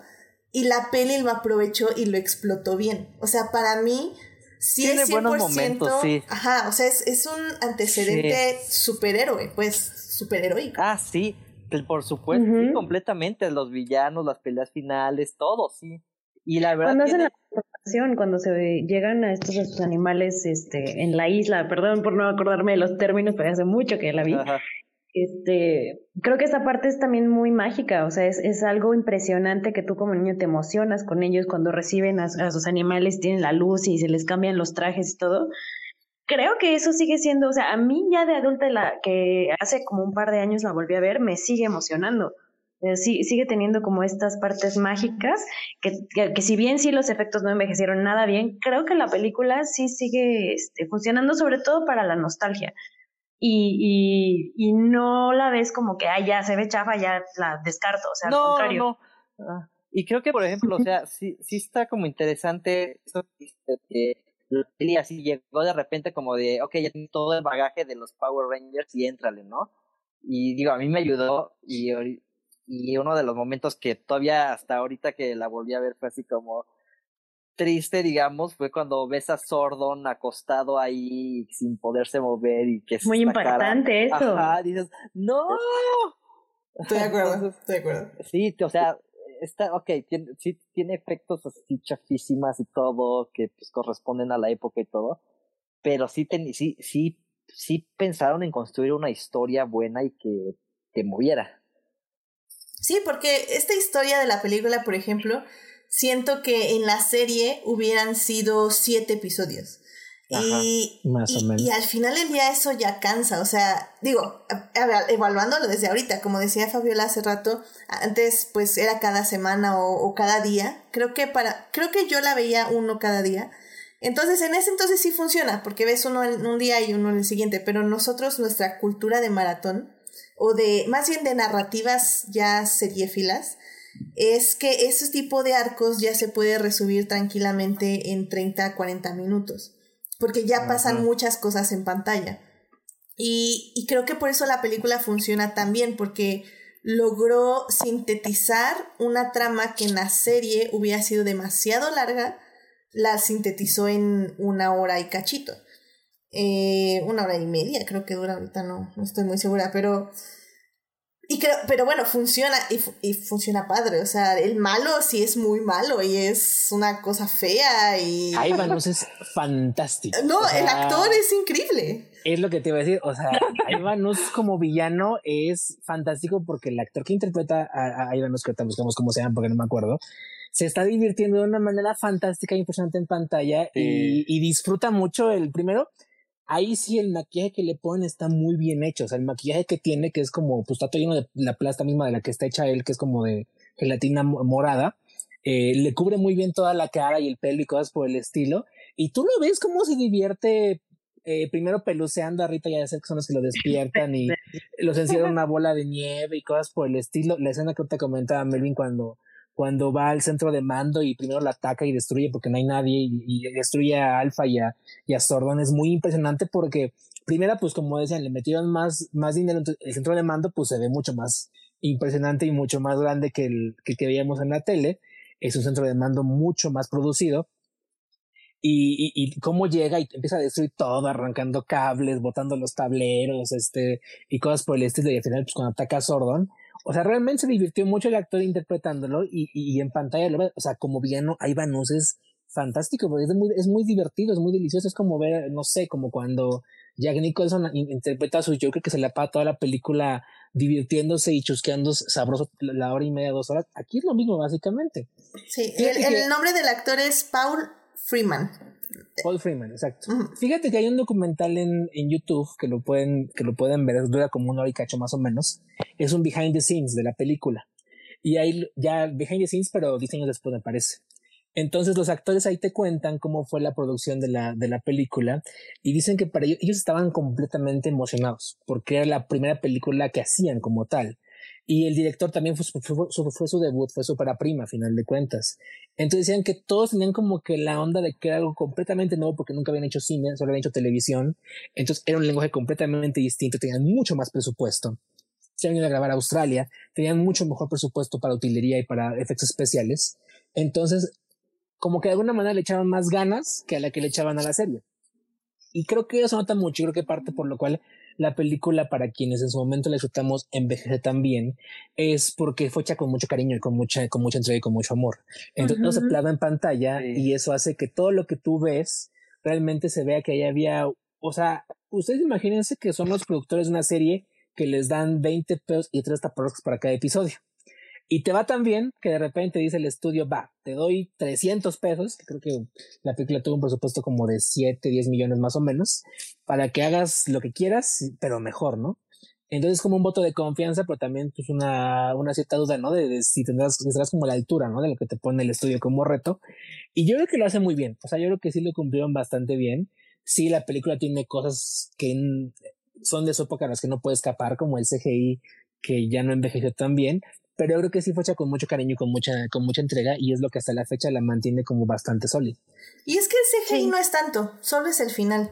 Todo lo demás son efectos prácticos, por eso también funciona hoy en día bastante bien. Maquillaje. Las esas ah. cosas, los pavos, esos voladores, estaban increíbles. Está genial esa escena. Son cuervos, ¿no? Sí, son cuervos, no sé por qué dije pavos. Pero sí, sí son cuervos, están padrísimos. A mí me daban miedo, están padrísimos. Oye, me, me, eh, perdón, eh, vas Fabiola, perdón, es que Que yo estaba viendo por ahí que, la, que el maquillaje de Ivanus duraba entre 4 y 7 horas, o sea, de, que lo estuvieran, este, de que a él estuviera sentado ahí, que lo estuvieran maquillando. Digo, nada más como, como dato curioso, sí fue, le pusieron bastante, bastante bello a la producción de, de ese disfraz. Sí, está increíble. 10 de 10. Qué padre. Perdón, Uriel, ¿decías? Ah, no, perdón, nada más que me acordé del supermovimiento final que, que utilizan para que este Ivanus lo suelte, ¿no? Literal es una rodillazo allá en los sacallitos. Encanta porque es así como, ¿cómo le vamos a hacer? Espera, voy a usar la arma secreta que no podemos usar de emergencia. ¿Qué es eso? Es de emergencia. Y aprieta así un botón rojo que dice emergencia y ¡pum! golpea a la, a la entrepierna. Ay, qué bonito. Está padrísimo, los amo. Este, creo que, a ver, este Abraham de León en el chat nos están diciendo que se llaman Tengus, los cuervos, Oh. creo que es. Entonces, ahorita, la verdad, la acabo de ver ayer y no me acuerdo. Sí, sí efectivamente, se llaman Tengus Warriors. ¿ah? Son cuervos, pero Tengus Warriors, así se llaman. no Ah, creo ni siquiera que los mencione como hacía en la película Iván Uso, sí, pero bueno. eh, no estoy muy segura, la verdad no me acuerdo, pero sé que los destruye muy tristemente a los pobres porque no, no, no derrotaron a los Power Rangers. No dan el ancho. Oigan, ¿y qué onda? Tengo que mencionarla porque en serio que cuando la vi dije, ¿What the fuck is this? ¿Dulcea? Sí, o sea, es, es literalmente un Obi-Wan sexy. O sea, ¿Quién? ¿Quién? eh, la, la chava que los recibe en este planeta donde van a obtener Ah, los poderes. ya, sí. Literalmente los recibe con una capa arriba de una montaña, haciendo un sonido raro para, para alejar. Dije, "That- that's fucking Obi-Wan Kenobi. Jamás lo he visto así. Literal fue lo primero que me saltó y dije, wow, esto lo tengo que decir. Y hasta lo anoté. Está- es como la única nota que tengo de la película. Ay, que, que sí dije así como, Bueno, man, para mí fue un viaje muy impresionante. O sea, yo me acuerdo, quizá en ese momento no, no tenía la idea de que fuera sexy. Obviamente, de eso uno se da cuenta muchos años después. Pero, pero sí, cuando llegan estos, estos guerreros que los atacan y que ella, así con su báculo y semidesnuda, les da la madre a estos otros guerreros, cuando ellos no pudieron, que eran nuestros Power Rangers, creo que sí es, es un personaje increíble y que por ahí también estaba leyendo que hubo muchos problemas como en la producción, que primero sí fue ella, luego otra actriz, luego este, despidieron a esa otra actriz y otra vez fue ella. Entonces, que, que lo hayan logrado y que no se note como tanto estos cambios, está, está bastante interesante. A mí me gusta mucho ese personaje y sí es algo rarísimo, o sea, porque dentro de la trama de los Power Rangers su único guía era este Sordon. Ajá, era Sordon. Y cuando ah, introducen a, a esta mujer fuerte que, que va y, y les enseña y los lleva y los guía también, creo que fue un detalle bastante, bastante interesante. Ah, sí, estoy de acuerdo. O sea, al final del día, de hecho, Héctor Guerra en el chat nos está diciendo, o sea, un Obi-Wan normal. Sí, pues porque obviamente Obi-Wan también es súper sexy. Eh, evidentemente, este, a mí, a mí me saltó porque hasta pensé como, órale, es como, tal vez hasta es una inspiración, tendríamos que investigar eso, si sí es como hasta un homenaje a Star Wars, ¿por qué no? Pero, pero sí, estoy de acuerdo y, y me gustaría eh, tocar ese tema porque al final del día creo que Power Rangers no era perfecta tampoco en la representación femenina. Eh, sí hay muchos momentitos donde es como, ay, Kimberly, soy, soy una inútil, ayúdame, Tommy, Tommy, sálvame. Sí, un poco. Pero, pero la verdad es muy poco. O sea, cuando Tommy está ocupado, Tommy está ocupado, así que pues ni modo, ya no puedo gritar que me salve, yo me voy a encargar del asunto. Yo, Kimberly. Entonces, creo que al final del día, creo que por eso también era un ejemplo Power Rangers muy bien, un, un ejemplo bueno para las niñas en ese entonces. Eh, porque sí mostraba chicas pateando eh, cosas raras, de cosas, eh, defendiéndose. Pero Eh, creo Que que paseaba que- traseros marcianos. Ah, exactamente, de los marcianos. Y, y al final del día tienen, ta- tal vez no tanto en la película, pero en la serie sí tienen sus propios arcos ellas donde funcionan en el aspecto, buscan unirse, la- lazos de amistad entre ellas dos, casi siempre entre la amarilla y, la rosa, obviamente. Eh, y también, obviamente, también defienden a sus compañeros. Hay arcos donde los salvan ellas. Y la película, si bien no lo muestra al 100%, creo que lo muestra muy bien. O sea, ellas se lanzan del, del, este, del avión para, con los paracaídas, igual que ellos. Pelean igual que ellos contra estas cosas de, de rocas. Al final están ahí con ellos. O sea, creo que al final del día yo sí le doy una gran, gran representación eh, femenina. O sea, no sé tú qué pienses. Sí, o sea, es que creo que lo, lo dijiste un poco todo. eh, de Kimberly, digo, ya viéndola después, sí es así como, ayúdame, ayúdame y más, porque en la película hay una escena, algo así, que ella no puede y Tommy va y la salva. O alguien, no me acuerdo, creo que Billy. Este, pero el que les dieran como sus propios caminos y que ella fueran, fueran parte de estos guerreros, o sea, creo que con eso ya te inspira, o sea, y, es algo que no en muchas series se ve, o sea, que están, están en una posición de igualdad, o sea, ahí los cinco chavos son iguales. Eh, aunque sí existe el líder, pues, pero todos forman parte y todos son muy importantes y sin, sin uno no son los Power Rangers. De hecho, hay algo que siempre me gustó, que es cuando les asignan sus animales, sus, sus espíritus, sus guías espirituales. Eh, eh, a ella les, les dice, o sea, creo que, creo que la amarilla es un oso, si no mal recuerdo. Ah, es que ahorita se me... Sí, sí, y, y sí les dice así como fuerte y este feroz, no sé, no, ahorita no me acuerdo, pero, pero me acuerdo que son, son características. pero, al negro le dieron un sapo. y no le dice nada. No, lo peor, es el único que no le dice algo padre, porque a todos es como, eres ágil, eres feroz, eres bailable. Y al, sapo es que soy un sapo. Ay, pero eres como el sapo que besa a la princesa para que se convierta en un príncipe. ¿Eso qué? Dile, eres, eres pegostioso, saltas muy alto, no sé. El príncipe que besa la princesa. Sí, estoy de acuerdo que fue el único que fail total Obi-Wan Kenobi sexy. O sea, lo hiciste súper mal. Pero a todos los demás, este. Sí, es el oso, Rocky es el mono, Billy es el lobo, Kimberly es el crane. ¿Qué es un crane? Una grulla. grulla. Ah, una garza, una grulla. Adam es el sapo, como dijo, este, y Tommy es el halcón. Sí. Entonces, este. Y están padres, o sea, a mí me gustan, son, son animales. estos animales son los que ocupan en. que retoman de la temporada respectiva de, de Super Sentai. Y este, ya venían de cajón, ¿no? Que fueran esos animales. Entonces, ahí más bien fue el guion cómo les supo dar este, a cada uno eh, valores. Lo malo fue que no, yo creo que no nos pudieron decir nada bueno de los sapos. Sí, hay, hay, hay total. y saltarines como los sapos, una cosa. o sea, que tan, tan difícil era consultar a un biólogo y que les dijera, eh, oye, no, pues los sapos hacen esto y eso, se camuflajean, este, saltan, eh, no sé, nadan, aguantan la respiración abajo del agua, no sé.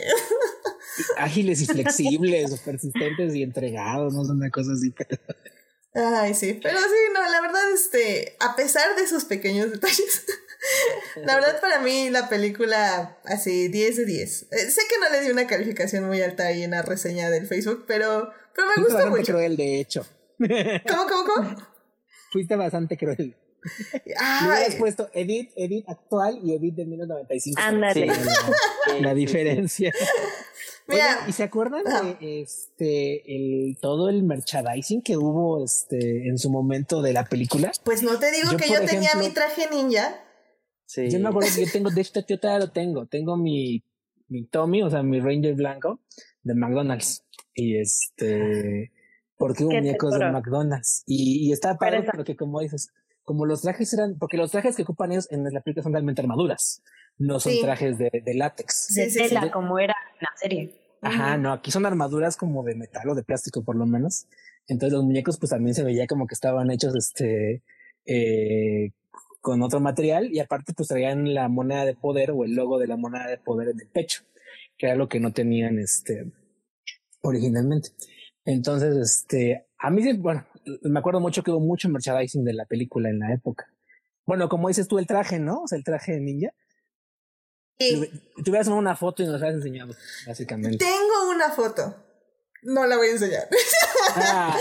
no. bueno, no la puedo enseñar porque este es un medio eh, auditivo. No hay, no hay cosas visuales aquí. Y, tienes un Facebook donde todo mundo te seguimos y ahí te este, comentamos siempre y todo. Ahí lo puedes compartir. Puedo pensarlo seriamente. Si ustedes me comparten algunas fotos con sus eh, respectivos juguetes de Power Rangers. Va a ser un recopilado. Este, ¿qué, qué, qué, otras cosas tenían? Yo tenía esa, el, traje ninja y seguro tenía juguetes, tenía estampas. Recuerdo que entre las camas de mi hermana y la mía, cuando estábamos en el mismo cuarto en ese entonces todavía, eh, teníamos nuestras este, estampas de, de Power Rangers, la Pink Ranger y la Yellow Ranger. ¿Qué más? ¿Qué más recuerdan? Yo como vasos, ¿no? Tal vez este, cuadernos, cositas así. Seguro sí, la verdad no me acuerdo, yo no, si no guardo nada de pero seguro sí cositas como de la vida diaria, sí, sí llegué a tener. Sí, yo tampoco ya tengo nada. Yo creo que sí, ese, el traje hasta lo regaló mi mamá o algo. Qué triste. O se acabó por el uso, ¿no? También a lo mejor. Probablemente también, ¿eh? Sí, Yo, no yo, yo batallé, yo batallé, pero ya tengo los, los Power Rangers, los de la película y los de la serie. ¿En, en muñecos? En muñequitos, sí. ¡Ay, qué cool! Wow. Los tengo arrumbados, no se los puedo enseñar, pero Bueno, Ah. ahí sí, pero uno de los traumas está- de mi infancia. me encanta porque es que, ya saben, merchandising, ¿no? O sea, eran literalmente los mismos. que hace 25 años. Sí. Muy bien, muy bien, muy bien, muy bien. Decía que uno de los traumas de mi infancia es que yo no tuve de, de niño el. ¿Cómo, cómo, cómo? que uno de los traumas de mi infancia de recuerdas que nunca tuve de juguete cuando era niño yo creo que sí fue siempre un Ah, Megasoft sí. me Yo también siempre tener lo un quise. pero era carísimo me acuerdo que Sí, era, una- un juguete así o Sí. sea sí yo creo que había costado que como pues no sé yo creo, pero yo creo que para la época era un juguete muy caro En el chat nos están diciendo este Abraham de León que uno de sus one-liners favoritos de la película era What is that odious stench? Smells like teenagers. Está muy bueno. ¿Qué es esa frase? Ah, es es la, la frase del, del, malma- del malvado. de Ivanus no la de Sí, Ivanus exactamente. Justo, justo cuando se despierta. Eh, también está diciendo Joyce que hoy en día los comunicadores valen miles de pesos y no hacen nada más que ruiditos. Eh, dice Julián García, dice, recordé algo de la primera generación, algo que no me gustaba es, la, es cuando peleaban sin transformarse, cada uno tenía un estilo de pelea diferente y al transformarse todos peleaban prácticamente igual. Sí, creo que, creo que es un poco esto de que hablábamos de que las imágenes de la serie japonesa, pues ahora sí que cuando peleaban eran de la serie japonesa, pero pues cuando estaban ellos como actores, pues peleaban pues como su estilo. Entonces, y cada uno tenía un estilo, lo cual estaba también interesante. No y que hasta la fecha creo que varios de ellos se dedican a artes marciales no como Sí, claro. Austin San John y como ay cómo se llama este Tommy Bote Jason Lee- David Frank. Jason David Frank y también este Zachary, el que que hace Zack, son este, eh, lo- bueno, eh, ¿qué sería? Deportes profesionales, por así decirlo. No, y de hecho se nota hecho, en, en la misma película. sí, de hecho Billy era este gimnasta, ¿no? Probablemente. Él y Amy Joe Johnson eran los gimnastas. Nice. No, y es que lo- también eso es lo padre de la película, porque en la serie, justamente por la forma en que está editada, que es lo que hemos estado comentando, eh, es muy común que no los veamos peleando tanto a ellos, o, as- o se podría hasta sentir que son dobles. Eh, pero es por la forma en que están editados. Pero en las películas comprobamos 100% que eran ellos. O sea, Sí. Tal vez no todo, pero lo que ellos hacían lo hacían y se ve claramente que eran ellos, que no era un doble. Y se ve cómo pelean, cómo se mueven, cómo dan vueltas y eso está bien padre. O sea, la verdad creo que funcionaba muy bien. Y creo que eso también es lo que nos regaló la película. Que con presupuesto ellos también podrían lucirse. No, y fue- no, es que a lo mejor ya me salgo del tema porque la, la, la película de los coches, ah, esa la odié, pero con toda mi alma. Esa yo ya no la vi, así que no podría comentarla, la verdad, pero supongo que no fue tan épica como esta. Y lo que pasa es que la de los coches, y ahorita vamos allá si quieres, sí está hecha con presupuesto de un capítulo de televisión. Ah, Entonces, ya. haz de cuenta que así le, le invirtieron 20 pesos. Este, pero fíjate que algo que también es padre en esto que hay que recalcar es que toda la película, la 95, es completamente original. No hay nada que se retome del pietaje japonés o cosas por el estilo. Es la primera producción Power Rangers 100% este, eh, propia, donde todo lo que ustedes ven, eh, eh, los villanos, de hecho, recastearon a, a Rita porque este, pues no había quien interpretar a Rita en inglés, este, los trajes de Seth, de Goldar, de Ivanus, eh, de Sordo, entonces son, son recreaciones que hicieron en Australia para la, para la serie. Entonces, ah, sí, digo, para la película. la botarga de Goldar sí era reloaded. Era un Goldar Sí, Reloaded. está padre. A, a mí sí me parece muy, también hace rato lo comentaba, Melvin ya lo que voy a comentar, a mí sí es dramático cuando se está muriendo este Sordon, es así como de, "Ah, pobrecito Sordon, está muriendo. Y lo ves ahí hecho pudín de Sordon ahí todo secándose como este, como manzana que la dejas mordisqueada y se empieza a, a, este, a oxidar así dejaron al pobre Sordon expuesto al aire y ya estaba muriendo. Eso como niño fue muy impactante. A mí como niña eso me impactaba mucho, me dolía. Sí. Sí, sí, la verdad. Se Sí. está secando Sordon, no. Y, Sí. y tienen que salvarlo como básicamente es la solución. Ositos cariñositos, ¿no? Que se juntan alrededor de él y le dan su. Oye, pero funciona súper bien. Pero funciona Sí, muy bien. Se concentran, cierran los ojitos, alzan las manos, se tocan. Ah, está muy padre. 10 de 10. Sí, creo que, creo que voy a tenerle que subir mi calificación a la película. Aparte que restauran todo, ¿no? Creo que hasta el centro de mando lo reparan y se, Sí, todo. reconstruye. y- Oye, literal, yo me acuerdo que veías a Sordon casi, casi llorando, el pobre, de tan contento que estaba. Oye, pues es que. Pues imagínate, ya se andaba muriendo y lo salvan de, de la muerte. Ay, ay. Ah, bueno, también en el chat nos está comentando Abraham de León que eh, dice yo tenía tarjetas coleccionables que se desprendían como muñequitos para ponerlos de pie.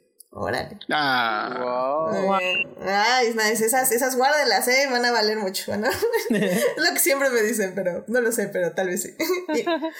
Ay, con que valgan en tu corazón es suficiente. Amén, amén a eso, qué caray, amén a eso. Ay, pues muy bien, pues yo creo que con esto ya cerramos la película. Este, creo que hablo por todos que vale la pena darle otra checada. Como ven, hay- tiene sus cosas, pero la verdad es que ya que uno la, recuen- la recuerda y la recuenta, la verdad es que está muy bonita. O sea, vale, vale la pena.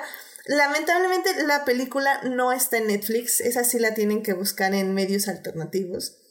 Pero en, en alguna barata en el Summers, ahí la encuentras a 50 pesos. sí, probablemente Yo la, yo la vi en, yo la vi ahorita en Claro Video. Excelente, Ah. gracias Melvin por traernos la versión legal a este Sí. programa que nunca puedo. Sí, que buscan de manera legal. claro, video para quienes tengan este eh, internet, Telcel, efectivamente, Internet, Telcel, ajá. viene gratis. Entonces, o Y pueden fíjate que ahí pasa una paradoja muy chistosa.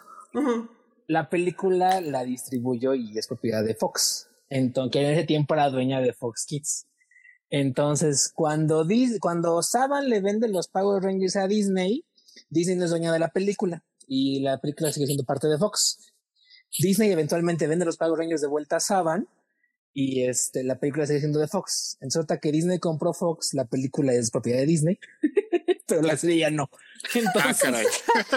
sus destinos nunca han estado ligados, básicamente. por, por eso decimos que es un universo alterno. ¿ven? Oh, Sí, ajá, exactamente. La película es propiedad de Disney actualmente, aunque la serie ya no lo sé. Wow, qué ¿Quién tiene. Disney Plus para que nos confirme si ya está la película Los Power Rangers? Oigan, por favor, chéquense, chéquense. Gente con Disney Plus. Ay, pues muy bien. Pues bueno, con eso terminamos y pasemos a nuestra tercera y última sección para ya hablar de nuestras conclusiones y el legado. Así que vamos para allá. Pues bueno, eh, justo como estaba diciendo ahorita Chris, este, la serie eh, fue comprada en algún punto ya por Disney. Eh, ahorita les digo exactamente dónde. Porque bueno, siguieron haciendo básicamente series de Power Rangers eh, hasta el 2002. Eh, de ahí tuvimos los que se llaman Power Rangers, Alien Rangers, los Zeo, los Turbo, In Space. Eh, de ahí creo que es cuando concluye todo lo de Sordon y ya hay como varias secuelas que es como Lost Galaxy, Lightspeed Rescue, Time Force, Wild Force. Luego Disney compra Power Rangers y de ahí salen otros tipos de Rangers que es eh, las series de Ninja Storm, Dino Thunder, SPD, Mystic Force, Operation Overdrive, Jungle Fury, RPM. Y, regre- y regresan a Saban y ya nos dan otras series que básicamente es del 2011 al 2018. Y pues ahorita están en lo que se llama la era Hasbro, que es 2019, 2020 y 2021. Ahorita están con Power Rangers Dino Fury. Así que pues básicamente, o sea, como pueden ver, hay Power Rangers para dar y regalar, básicamente. Y, a partir de cierta etapa, no sé si es a partir del Wild Force o algo así, empiezan los cameos con todo de diferentes generaciones y demás. El, el episodio este, legendario de ¿Cómo se llama? La de Fuerza Roja, no sé cómo se llama. Forever Red. Forever Red, que salen todos los Power Rangers de rojos que había habido hasta entonces y, y me encanta porque lo ves y hasta se ve que tiene mejores efectos y hacen efecto Matrix y toda la cosa. Y dije, wow, este episodio está bien fregón. De hecho, Julián García en el chat nos estaba diciendo que era un episodio de Wild Force, que es justamente la despedida de los Power Rangers de la era Saban, que es mm. justo antes de que los compre Disney. Ah, eh, con razón. Ah. Y de hecho ahorita el público en, en, YouTube puede ver una imagen que es la reunión de todos los Rangers que no sé cuándo pasa, no, ahorita se me fue cuándo pasa esta super mega reunión, pero está muy padre porque por unos 5 o 6 minutos básicamente llegan todos los Rangers de todas las eras a ayudar a... Aunque, aunque en realidad de actores originales son como 5. Claramente los que se quitan el casco solo son 5. Pero los trajes están. Exactamente. exacto. y yo siento bien, bueno, no feo, pero que, que mucha ¿cómo, ¿cómo se dice? O sea, nostalgia pero triste, o sea, de, de, de cosas. Ves a los Rangers originales y ahí está la amarilla y dices, ah. ¿En qué aspecto? El voto se refiere a que Tui Trank, que es la actriz que interpretó a. Ah, ya, sí, es cierto, sí, sí, sí, sí, pues ya bastante, yo creo que falleció hace como 20 años, yo creo, más o menos. Sí. Ya tiene bastantes años que falleció Tui Trank.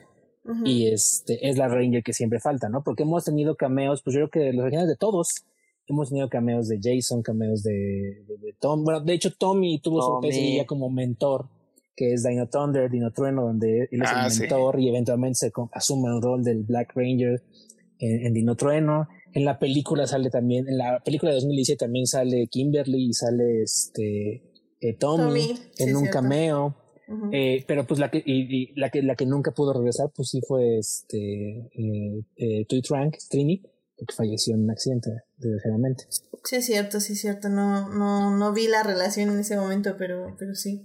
Y es que, o sea, al final del día, creo que como pasa con todas estas series de legado, eh, al final del día han sido tantos actores y tantas historias y digo, hemos tenido hasta historias horripilantes de, de Rangers ahí que están en prisión y así, pero, pero también hemos tenido historias tristes, lo cual creo que también es normal y, y, creo que ese tipo de cameos al final del día pues te recuerdan lo que siempre fue la mensaje del, el mensaje de la serie, ¿no? Que, que pues mientras sigas tratando como de mejorar el mundo y pelear por lo que es correcto, pues siempre vas a ser un ranger y, y eso es como, está muy padre. Digo, independientemente creo que ya no creo que nadie de aquí siga viendo los Power Rangers como no, no, nada, más los clips que nos arroja Facebook. Básicamente. No, fíjate que yo creo que yo creo que más la seguí viendo porque soy un poco más joven que el, que el medio de ustedes. Yo la vi bien, bien, bien hasta Galaxia Perdida. Yo creo que fue la, la última que vi. Obviamente para mí el cierre padre es eh, In Space porque es... Eh, no sé si han visto alguna vez como cierre In Space, que el cierre, cierre la saga de Sordon es padrísima porque el cierre que le da es donde eh, juntan a todos los villanos de todas las temporadas anteriores. Este sale Seth, Rita, este, los robots que luego salen en SEO, la propia Divatox, que es la villana de este de, de In Space. Y, y, la manera en la que acaba la serie es con la muerte de Sordon. Sordon eh, se sacrifica a sí mismo, le pide a Andros que lo destruya porque él estaba en su tubito le pide que destruya y Sordon eh, al morir eh, genera una onda de bondad, por así decirlo, que destruye toda la maldad del universo hasta ese momento. Y, y por ejemplo, a todos los villanos que son así como robots, patrulleros, y cosas por el estilo, pues los acaba, ¿no? Pero por ejemplo, a Seth y a Rita los transforma en humanos y se vuelven humanos buenos a final de cuentas. Entonces es muy padre porque haz de cuenta que es muy bonito porque si cierra eh, ese episodio chequenlo, es el último capítulo de In Space, si, realmente quieren ver lo que estoy diciendo. Eh, Sordon se sacrifica, se despide de todos, les da las gracias y Andros lo mata, lo destruye con su, con su espada, con su espada pistola. Eh, y se hace como una onda así, como de luz que viaja por todo el universo y tú vas viendo como la onda de luz va purificando a, a, todo. El mal lo destruye, y algunos villanos como los redime, que básicamente, me acuerdo que es lo que le pasa a Rita y a Seth, los transforma en humanos normales y se abrazan así emocionados y, buenos, ¿no? A final de cuentas. Entonces yo creo que ese cierre, que es el, el, cierre de la saga de Sordon, es muy bonito, porque sí te da como que un cierre emocional como dramático de todo lo que viste durante seis temporadas, ¿no? Ya de, y de hecho tiene un momento muy padre, este, Chris, también, cuando, o sea, los Rangers están vencidos, ¿no? Están ahí, este, sin poderes y, y los villanos llegan y entréguenme a los Power Rangers, malditos ciudadanos comunes. Y, yo, y los ciudadanos los protegen y le dicen, no, yo soy el Ranger. De hecho, Bulk y, y, y Skull son los que dan el pase enfrente y dicen, ah, sí, yo soy el Ranger rojo. Ah, que, que en ese entonces ya saben quiénes son, ¿no? Se supone. No, hasta ese momento se descubren porque ah. pues digo, ¿no? porque están todos este golpeados, no son todos taqueteados. Sí, entonces los ciudadanos defienden a, ajá, y los ciudadanos defienden a los Rangers para que no los este, o sea, no los entregan, pues, si no no les dicen. Y ya cuando los, los villanos atacan a los ciudadanos, entonces ya se aparecen los Rangers como humanos y se revelan como los Power Rangers. ¡Ay, qué bonito! ya, con permiso, voy a ver a Netflix. Ahí cierran el programa. sí, el cierre del de hecho, sí. Me dieron ganas de ver ese episodio, ahorita lo voy a ver. Debe ser un arco como de dos o tres episodios, pero con que vean el último, que es el, es el episodio final con el que cierra en, in Space, es más que suficiente. Es padrísimo. O sea, yo lo recuerdo como es muy bonito, es muy emotivo y sí te da como que, te digo, como que esa satisfacción de que, ay, triunfó el bien alguna vez por lo menos. y es que, digo, tal vez es mi amor por Shira hablando, pero, o sea, las series que cierran sanando universos siempre me parecen las más bonitas. Porque cualquiera puede derrotar al mal con violencia, pero creo que ese no es un cierre bueno para una serie que predica eh, que ser una persona decente es ser un héroe. O sea, creo que al final del día eh, mostrar que curar al mundo sin violencia y con amor, o sea, una serie que muestra eso, es como lo mejor que puede hacer una serie para niños o con ese tipo de mensaje. ¿Verdad Star Wars? ¿Verdad? Ay, ya, pero... No podía, no podía. shot, shot. Shot, shot. Pero, ay, qué bonito. Sí, lo voy a ver. Lo voy a ver. Este. Está en Netflix, estoy segura, porque ayer busqué qué series había y me sorprendí que estaban todas. Así que Sí, sí está. Lo voy a buscar. Ayer que también estaba buscándole, vi la galería completa y sí, ahí está, es Power Rangers in Space. Oh, qué padre, qué padre. Sí, sí, y fíjate, eh, eh, yo al menos, como abuelo rata recalcitrante, o sea, ya a partir de ahí empezaron las nuevas sagas y yo decía, pero si ya no hay Sordon, ¿cómo puedo ver Power Rangers? No, esto ya no me gusta.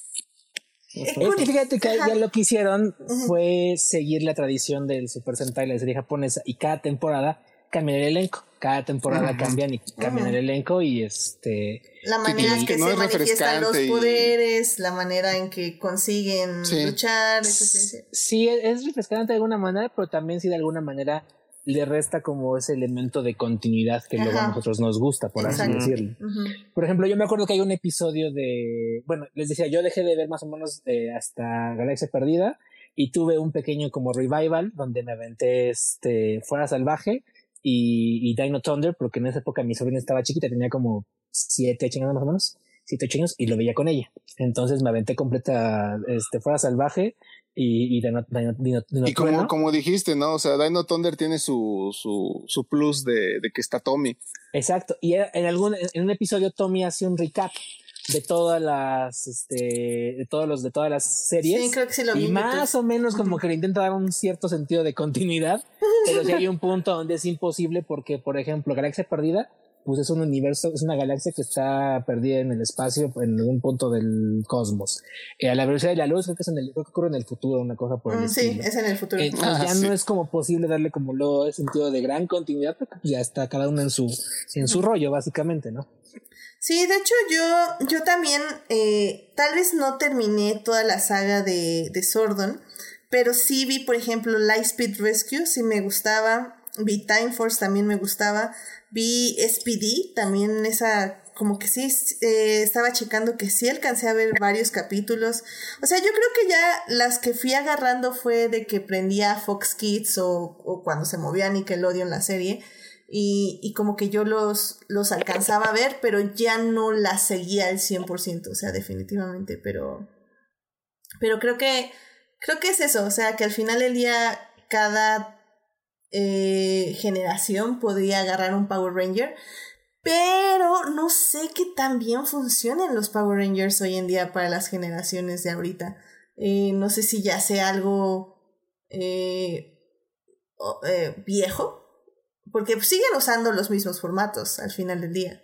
Yo creo que sí. O sea, yo creo que triunfó en. Porque realmente el éxito que tuvieron en el 93, 98, 97, nunca lo volvieron a tener. O sea, nunca, en 20 años, nunca hubo un éxito de ese nivel. Entonces, yo creo que sí responde mucho como a, al gusto del público infantil en esa época.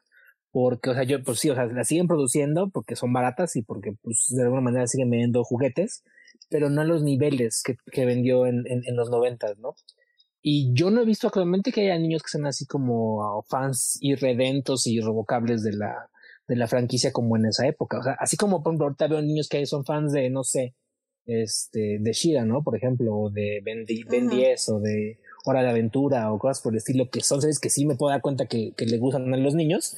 Yo no he visto realmente ya que haya niños que sean fans de, este, de los Power Rangers. Y yo más bien a donde veo que está apuntando en muchas ocasiones, originalmente Saban, cuando recompró la franquicia y actualmente Hasbro, es a la nostalgia, a nosotros como, como, como adultos nostálgicos básicamente. Sí, pues tanto cameo te indica eso, ¿no? Uh -huh. Sí, eh, la uh -huh. misma idea de la película de 2017 eh, y de la línea de juguetes que actualmente maneja Hasbro fue esa, fue como apelar a la nostalgia más de los adultos, adultos jóvenes que uh -huh. realmente conquistar a nuevos niños. Yo fui a ver esa película al cine. Obviamente. O sea, me, tenía, me, tenía, muy emocionada. Sí.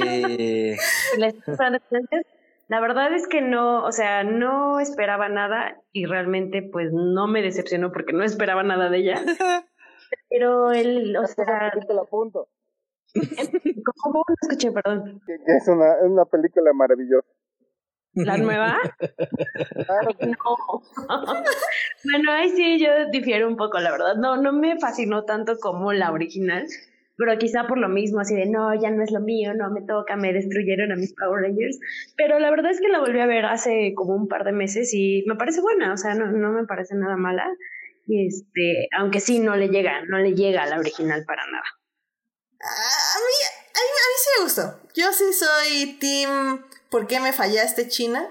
Este, yo quería una, una segunda parte, definitivamente. Eh, me gustó que, que todo lo que incorporaron, eh, me gustó que apelaron a mi nostalgia también al final. Este, yo sí la disfruté. Yo recuerdo que la disfruté mucho cuando la vi en el cine y yo sí quería seguir viendo Power Rangers en el cine. Y, y me gustó como, tal vez sí usaron como esta onda que tiene que ser ya las cosas como más oscuras, ya no tan así de, ay, qué bonito es todo, pero al mismo tiempo me gustó porque me agradó eso porque al final del día los problemas que ya tienen los adolescentes hoy en día ya se pueden tratar de una manera más directa como la depresión, abuso, este, abandono y todo esto. O sea, tal vez los Power Rangers de antes no lo podían tratar así tan directo y la nueva película sí trató de tocarlo de esa manera. Y por eso yo creo que a mí me funcionó muy bien. O sea, la verdad, qué triste que no vaya a una segunda parte. yo estaba, haz un change.org para que haya una segunda parte. ¿Por qué me fallaste, China? ¿Por qué? no es la primera vez que esos chinos fallan. Caray, super sad. No, a mí sí no me gustó nada, nada, nada. Y por eso siempre Bote me está este, recriminando y estoy sapeando. Yo la esperé con mucho, con mucha emoción, la verdad, y me decepcionó terriblemente. Yo creo que fue eso lo que pasó a lo mejor. Eh, yo me acuerdo que fui a verla al cine el día que se estrenó, de hecho fui como a las 7 saliendo del trabajo. La sala estaba llena, o sea, llena y de puro treintón como yo, chaburruco como yo. de 25 para arriba, básicamente. Y este, y me aburrió horriblemente. O sea, se me hizo larga, se me hizo pesada, se me hizo bien aburrida en muchas partes. Y esa misma noche, nada más por pura, este, por pura mulada, me metí a ver el primer episodio de, de, Mighty Morphin, que es la misma trama, es, es el, el mismo arco, es la llegada, la, la, selección de los Power Rangers y este, y la, y el, y Goldar como villano. Y dije, qué diferencia, o sea, eso tiene 30 años y tiene mucha más energía y vida que la película que acabo de ver. La verdad no me gustó, se me hizo muy aburrida, se me hizo muy tediosa toda esta parte de este, de que, de, no tanto, o sea, sus problemas emocionales más o menos puedo entender que los hayan llevado y que creo que estuvieron más o menos bien llevados, aunque no fue exactamente tampoco lo más elegante, ¿no? Que pudieron haber hecho. Pero para empezar, los niños se me hicieron súper, eh, este, eh, salvo Naomi Scott, que luego triunfó como Yasmin, se me hicieron, se me hicieron súper desabridos, perdón. No, no, no, eso, sigue, sigue. Ah, Naomi Scott se pero los otros cuatro sí estaban así como de... Y la trama fue tan lenta, este Sordon, este regañón y enojón, tan, aparte el diseño tan feo que le hicieron a Sordon como de esta computadora que vuela como en cuadritos mágicos, este, todo lo que tienen que hacer para ganarse las monedas de poder y ir y venir de la cuevita mágica y corran y salten y, o sea, como que alargaron la trama además de manera súper aburrida y súper lenta y súper tediosa y ya cuando llegas a lo bueno es así como de, ah, tres minutos y ya se acabó. Porque para variar Goldar bien feo, luego Elizabeth Banks a la de la vida y todo lo quieran, pero su Rita fue más, más que repulsa, fue insulsa básicamente. Entonces, este, sin punch, el maquillaje, o sea, ¿cuál es mi punto? Hago Rangers es un concepto excesivamente ridículo, es un concepto que tiene bastantes cosas que visualmente son llamativas, extravagantes, coloridas, ridículas y, son explosiones, son color, este, son eh, expresiones, este, exclamaciones rimbombantes y cosas por el estilo. Si vas a hacer una película de Power Rangers, trata de capturar la esencia de eso. O sea, los, los, los, los Megazords igual súper aburridos. La pelea con Goldar ya con, con Megazord. o sea, creo que hay este hay trituradores que son más rápidas que esos Megazords y que Goldar porque se mueven más rápido que ellos. Estos se peleaban así como si fueran unas moles de, 80 este, toneladas que no se pueden mover y cosas por el estilo, y aparte lo vencen bien fácil. Entonces. Pues es que eran botargas también, ¿verdad? Los, ah, los robots. Sí. No, pero CGI, ¿no? No sé. No, eh, digo, en, la original. En la original sí eran botargas. Ah, en la original sí. pero por ejemplo, actualmente ya en todas las series de, de Power Rangers ya es puro CGI. O sea, ya no hay nada de botargas gigantes y tienen más dinamismo y color que estos de la película, ¿no? Entonces, a mí no me gustó, sí, acabó la película y fue así como de, ¿qué acabo de ver? Lo más emocionante fue cuando salió Kimberly y, Tommy y este, y Tito las nos quedamos así como de, eh". o sea, no, no me gustó la verdad. O sea, se me hizo como que le quisieron dar demasiada seriedad y demasiada, este, solemnidad a un concepto que no lo merece y que solamente lo acaba desluciendo. Porque le quitaron lo que lo hace divertir y por eso, señores, le digo que es un tremendo hipócrita, porque cuando uno le ofende que no respeten sus cosas, ahí se está burlando. Creo que no hablas explícitamente de Artemis Fowl, pero supongo que hay algo de eso. Ah, hay muchos casos, hay muchos casos. donde es, la persona más madura del mundo y quiere que entiendas que las cosas deben cambiar. ah, pero le tocan sus Power Rangers. Ahí sí no. Mira. No, en Artemis Fowl no, porque ahí sí fue por ironía. Pero ¿cuál nos pasó, Bote? En... No me acuerdo. ¿En La Bella y la Bestia en Aladdin? ¿El Rey León o cuál fue? Eh, debe haber sido Disney, ¿no? De hecho, yo creo que es una en que ni siquiera ha salido, la de Mulan. Algo así a lo mejor. No, no, no, no vamos a hablar de películas que no han salido. Eso sí es totalmente mal por ti, Uriel. Muy mal. la tienes que ver. Pero bueno. No, no. Ah, Maléfica. ni, aunque me pagues la voy a ver. Maléfica, yo creo que fue la que ah, ese tipo de desavenencias. Ay, Maléfica es increíble, la amo con todo mi Porque yo tengo la postura de que la Maléfica de Maléfica Wicked de Angelina Jolie tiene sus cosas bonitas y Bote no, porque Bote adora y ama a la emperatriz del mal. No, yo ahí sí soy Team Chris 100%, Maléfica Team, siempre. Amo las dos películas, las dos. Híjole, ya. No, Pero bueno, de eso hablaremos, eso hablaremos en otra ocasión. No, la verdad, eh, digo, tal vez eh, ahorita estaba tratando de buscar una reseña mía de los Power Rangers del 2017, no la encontré. Porque no yo. la hiciste. No, ¿Es lo que no. te- ¿La hiciste o no? Es que sí la logué, pero creo que en ese entonces no hacía reseñas. Es que esto de hacer reseñas va y viene para mí. Pero, pero Te entiendo, te entiendo. recuerdo claramente que sí me gustó. Y recuerdo que sí la disfruté. Eh, le recomiendo al público, porque igual aquí ya en el público hay gente que no le gustó. Eh, Abraham de León no le gustó para nada. Joyce le gustó Trini y Zack en la nueva versión. Eh, entonces yo creo que estamos en un 50-50 eh, para el público que no la ha visto y les gustan los Power Rangers. Yo creo que sí, véanla. eh, personalmente. Bajo su propio riesgo. Personalmente yo sí la disfruté mucho, yo sí quería una secuela, eh, para mí se adaptó muy bien, o sea, creo que tenía el mensaje modernizado, porque ya no es un mensaje social como lo es Power Rangers la serie, sino ya era un mensaje interno, el mensaje de básicamente quiérete a ti mismo como eres y podrás cambiar al mundo, mientras que los Power Rangers serie es más como... Eh, apoya a tu comunidad y a los demás y a la ecología y, y forma equipo con personas que mejoren al mundo y vas a ser un héroe. Lo cual creo que son dos buenos mensajes, pero creo que el mensaje de la del 2017 va más con el ritmo de actual, que estamos tratando de revisarnos más interiormente que externamente, porque ya que te revisas interiormente puedes externalizar esto al mundo.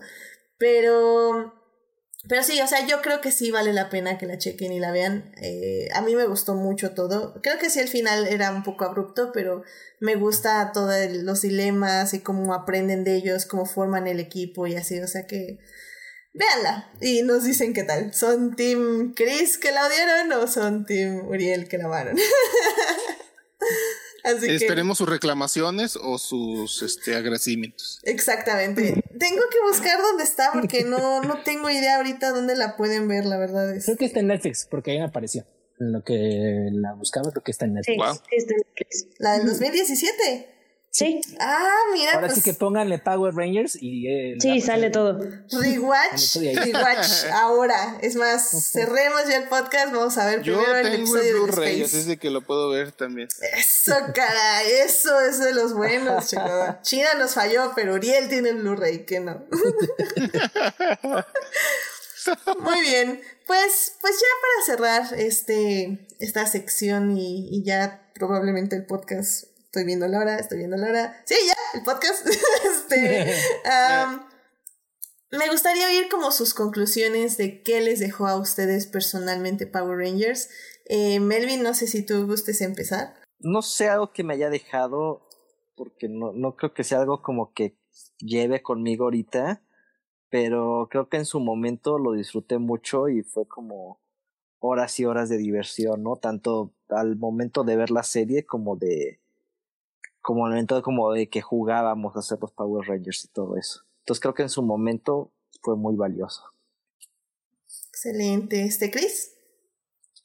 Eh, yo, como bueno, como les decía, yo creo que le guardo mucho a la serie. Y ahora que la estuve viendo, creo que sí eh, formó o deformó, como quieran verlo, mm, parte de mi gusto estético y de mi gusto como narrativo en muchas cosas. O sea, hay muchas cosas que veo ahí que yo creo que sí me siguen resonando a nivel de que me gusta, por ejemplo, mucho luego a, nivel narrativo en películas o series de televisión, como la exuberancia y como la, la grandilocuencia y como la o sea, lo, lo magnánimo, o sea, porque o sea, no hay cosa más magnánima que vamos a pelearnos con unos robots de 20 metros y que se juntan y hacen un robot todavía más grande de 40 metros y, y este eterno eh, sentimiento de que el mundo está a punto de acabarse y de que todo se vaya al demonio si no nos este no trabajamos juntos y cosas por el estilo yo creo que como esta, este, este gusto por, este gusto que tengo, porque por, eh, por cosas así como muy, eh, como muy grandilocuentes, como muy magnánimas, como muy épicas, viene mucha parte de ahí. O sea, mucho de que yo creo que también, si lo veo, son como de los primeros superhéroes que yo conocí y que tuve contacto. Y, y creo que también eh, delinearon mucho mi gusto por este género como narrativo de los superhéroes. Y en general, o sea, por ejemplo, las veía y era así como de, pues veo esto y entiendo por qué me gustan las series de Ryan Murphy, ¿no? Porque son igual de este, extravagantes, elocuentes y este y, y glossy y cosas por el estilo, ¿no? O sea, como que o sea, este, como ese estilo exagerado, no exagerado per se, pero sí como con un gusto estético muy llamativo, muy grandilocuente, muy eh, dramático, a lo mejor si quieres verlo.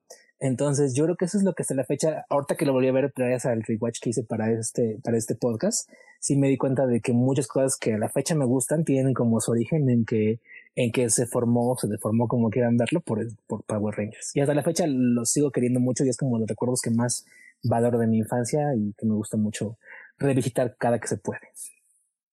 Excelente. Este, Fabiola. Pues a mí tal cual, la verdad es que sí es una parte, fue una parte importante de mi infancia y una forma de conectar un poco igual con, este, con mi hermana, porque digo que compartimos algunos chistes todavía, o sea, a la fecha. Es un recuerdo muy bonito, o sea, ahora que, que pusiste eso, que, que vi en Facebook tu calificación, tu reseña, yo, no, ¿cómo? Es muy buena película, la, la de la de los noventas, o sea, me da en esa nostalgia en mi juventud, en mi infancia, de muchas cosas que viví. Entonces, para mí, o sea, yo ya no vi las series posteriores, ya no vi, de hecho, creo que ni siquiera terminé de ver este, más allá de la segunda temporada, pero sí se me queda como algo muy bonito, un recuerdo muy, muy bonito del que me gusta hablar y que de vez en cuando, pues, o sea, me he puesto a ver la película y ya más grande, o sea, es, es algo que me gusta revisitar y que sí, para mí siempre va a seguir valiendo la pena ver a los Power Rangers. Eso, Uriel. Eh, no, pues yo igual que, casi todos, este, o sea, es algo que recuerdo con mucho cariño de, mi infancia. Todos esos shows noventeros, ochenteros que, que me gustaban en, mis tiempos de mocos en verbe. Me, les, guardo un cariño muy, muy grande. Y los Power Rangers, pues era, pues fue el, el primer show de ese tipo live action que, que yo vi, de superhéroes, básicamente. Y pues era pura magia y diversión, la verdad. Sí, le tengo mucho aprecio. Hasta donde me toca mi abuelo rates, ¿verdad? Ya nada más hasta al final de la saga de Sordon. Y este, pues, todo, o sea, mi consumismo impulsivo, pues me, me obliga a, seguir consumiendo mercancía este, diseñada para los, los chavorrucos, porque los nuevos muñequitos de Hasbro, ah, qué bonitos están. Y pues sí, la verdad, mucho cariño, mucho gusto. Este, recuerdo que revisité la película hace unos cinco años, pero ya me diste ganas de, de ver la versión remasterizada. y pues sí, sí, hablar de este tema es, es padre porque sí, o sea, dejando de lado los efectos y todo eso raro de los pietajes y demás, pues es, es un show que, que le tengo mucha estima y que me gusta mucho recordar. Sí, creo que, creo que si algo demuestra Doctor Who y Power Rangers, digo, los dos respectivamente separados en sus propios géneros, este, es que realmente no importa qué tan mal se ve algo, mientras la historia te llame o te diga cosas. Obviamente, Doctor Who en historia está 1300, 4000 pasos arriba de Power Rangers, pero, pero bueno, al final del día funciona. Power Rangers funciona, este, somos prueba de ello.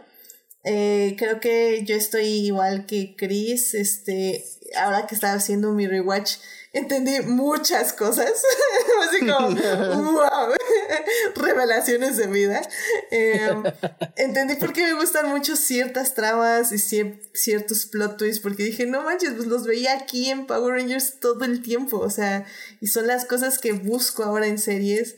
Em, y, y en películas y en libros y, y fue así como toda mi vida pasó por mis ojos no sé, pero, pero sí me, me, llamó mucho la atención eso y al final del día creo que era una, una serie interesante, una serie buena y que, que al final del día le hicieron, pues sí, con ganas de ganar dinero, claramente, pero, pero también siento que hubo ahí una búsqueda de, de hacer algo, no sé, distinto, pero a la vez igual de lo que tenían y pues con el presupuesto que tenían también sacarlo adelante así como así, no sé, o sea, me parece como algo muy muy interesante que si quieren revisar, como ya dijimos, está ahí en Netflix por si quieren checarse algunos episodios y recordar lo malos que eran, pero al mismo tiempo decir, ay, qué bonitos son todos, son unos idiotas, los amo. Veanlos. y pues ahí está igual la película en Claro Video si la quieren ver o la nueva película del 2017 está ahí en Netflix. Y pues chéquenlos, chéquenlos y recuerden a los Mighty Morphin Power Rangers, que eran lo máximo. Morphosis, amigos. Morphosis. Coco Power Rangers. Muy bien, pues bueno. Pues con eso terminamos este gran programa porque ya, ya, ya estamos dos horas, entonces ya, ya vamos a terminar este programa. Este, se puso buena la plática. Sí, se puso buena la plática, la verdad es que sí teníamos mucho de dónde sacarle a estos Power Rangers que, que nos marcaron en la infancia, así que estuvo, estuvo muy interesante. Este, pues muchísimas gracias por venir a todos en este programa. Este, la verdad, estuvo muy, muy padre. Eh, orden alfabético, Christopher. Este, muchas gracias por venir. ¿Dónde te puede encontrar nuestro público? Gracias siempre por invitarme, Siempre es un placer estar acá con, contigo y con todos con todos ustedes aquí en Adicte Visual. Eh, ahí me pueden encontrar en Twitter como CristoBM, C-H-R-I-S-T-O-V-M, en Facebook como Cristóbal Vergara y todos los, eh, por ahora martes, pero también especialmente los jueves a la medianoche en Crónicas del Multiverso, un podcast donde hablamos de cine, televisión, cómics y lo que se nos ocurre en la semana. Entonces ahí estamos en YouTube, en iTunes y en Spotify. Excelente. Muy bien, muy bien. Este, Fabiola, ¿a ti dónde te encuentra nuestro público? Muchas gracias por venir al programa, tu primer programa de Dicta Visual. Esperemos que no sea el último. Ay, sí, muchas, muchas gracias por invitarme. La verdad fue un gusto. Es, digo, algo que estaba esperando, entonces yo muy contenta de participar cuando se pueda. Me pueden encontrar en Twitter como arroba la de palomitas y a mi podcast, yo tengo un podcast de películas donde hablo, es una plática muy casual de personajes de cine, de directores, actores, este, todo eso eh, lo encuentran como Post Créditos P en Twitter también. Excelente, muy bien. Melvin, muchísimas gracias por venir al programa. ¿Dónde te puede encontrar nuestro público? Gracias por invitarme eh, en Instagram y Twitter como Melvo188. Excelente, excelente. Muy bien. Este, Uriel, gracias por venir al programa. ¿Dónde te puede encontrar nuestro público? Gracias por la invitación. Gracias. Eh, un gusto, Melvin, Fabiola, Chris, que casi no lo veo, caray. Este, un gusto coincidir. Este, bueno, pues eh, como dijo Chris, nos podemos encontrar todos los jueves al punto de la medianoche y de repente en algunos este, diplomados que estamos teniendo los domingos y los martes, este, en Crónicas del Multiverso, donde podrán encontrar maravillas más allá de su imaginación. Este, y si gustan una plática más este, personal, yo estoy en Facebook con Muriel Botello para, pues, básicamente hablar de cosas que odio y cosas que amo. Pero mm, últimamente es como que lo que odio porque es lo que más me mueve el odio, soy como un Sith. todo mal, todo mal, eso es lo que no tenemos que No sigan su ejemplo, querido público, pero bueno, pueden ir a hablar con él. Únanse al lado oscuro. No, no. Muy mal. Bueno, pues a mí me pueden encontrar en HT Idea, donde estoy ahí hablando cada vez menos de Star Wars. De hecho, ya estoy hablando casi todo de Fórmula 1, pero de repente sigue habiendo Star Wars porque... Pero en fin. Este... No? no? puede morir tan fácil. No puede morir tan fácil, no lo puedo, no lo puedo soltar. Pero bueno, este... Let it go. Let it, go. Let it go. No puedo, no puedo. bueno, muchísimas gracias a quienes nos acompañaron en vivo en el chat. Estuvo, estuvo Julio, estuvo Julián García, Jorge Arturo Aguilar, Joyce estuvo por ahí, Sofía Sánchez, estuvo también Héctor Guerra, Abraham de León también nos estuvo acompañando por primera vez. Bienvenido al chat. Eh, estuvo Eduardo Mateo, muchas gracias por estar aquí. Y también estuvo Marcela Salgado, que nos estuvo ahí mandando saludos. Y creo que esos son todos. Perdón si me faltó alguien, creo que no. Este, muchísimas gracias por acompañarnos. Ahora sí, el chat estuvo muy, muy movido. Gracias por participar. Eh, también un especial agradecimiento, como siempre, a Julián García por los magníficos memes de esta, de esta semana. Eh, ya vieron uno, pero tengo otro para el día de mañana, así que ahí lo, estará, lo estaré poniendo ahí en Twitter y en Facebook. Este, también muchísimas gracias a quienes nos oyen durante la semana en Heartis, Spotify y en iTunes. Este programa estará disponible ahí a partir del miércoles en la mañana. No se les olvide seguir este podcast en Facebook, en Instagram como adictia-visual o suscribirse al canal de YouTube donde les avisan cuando tenemos el programa en vivo. Em, pues literalmente la próxima semana vamos a hablar de una... Ya, ya tengo planeado las siguientes tres semanas. No sé cómo pasa. De repente no tienes nada de, de, de temas y un día después tienes como cinco semanas ocupadas, lo cual está interesante. Pero bueno, la próxima semana vamos a hablar aquí en Adictia Visual de Dark, la serie de Netflix que acaba de sacar su tercera y última temporada. ¿La entendimos? ¿No la entendimos? ¿Qué es una línea del tiempo? ¿Qué son los universos alternos? Todo eso lo responderemos la siguiente semana en este, básicamente, este, sí, en, esta, en este análisis de, de esta serie alemana. Eh, que bueno, va a estar muy interesante. Así que saquen sus árboles genealógicos, pónganse a ver Dark, de preferencia no en un maratón, porque si no creo que sí van a quedar un poco confundidos. Y no, recuerden traer sus tarjetitas con los rostros de los personajes y sus nombres, porque si no, nos perdemos. Pero bueno, pues muchísimas gracias, cuídense mucho, por favor no salgan de sus casas al menos de que necesiten hacerlo. Si salen, usen cubrebocas y caretas si pueden. Eh, cuídense mucho, por favor. Gracias a todos por venir, que tengan muy bonita, una muy bonita semana, cuídense mucho, nos vemos.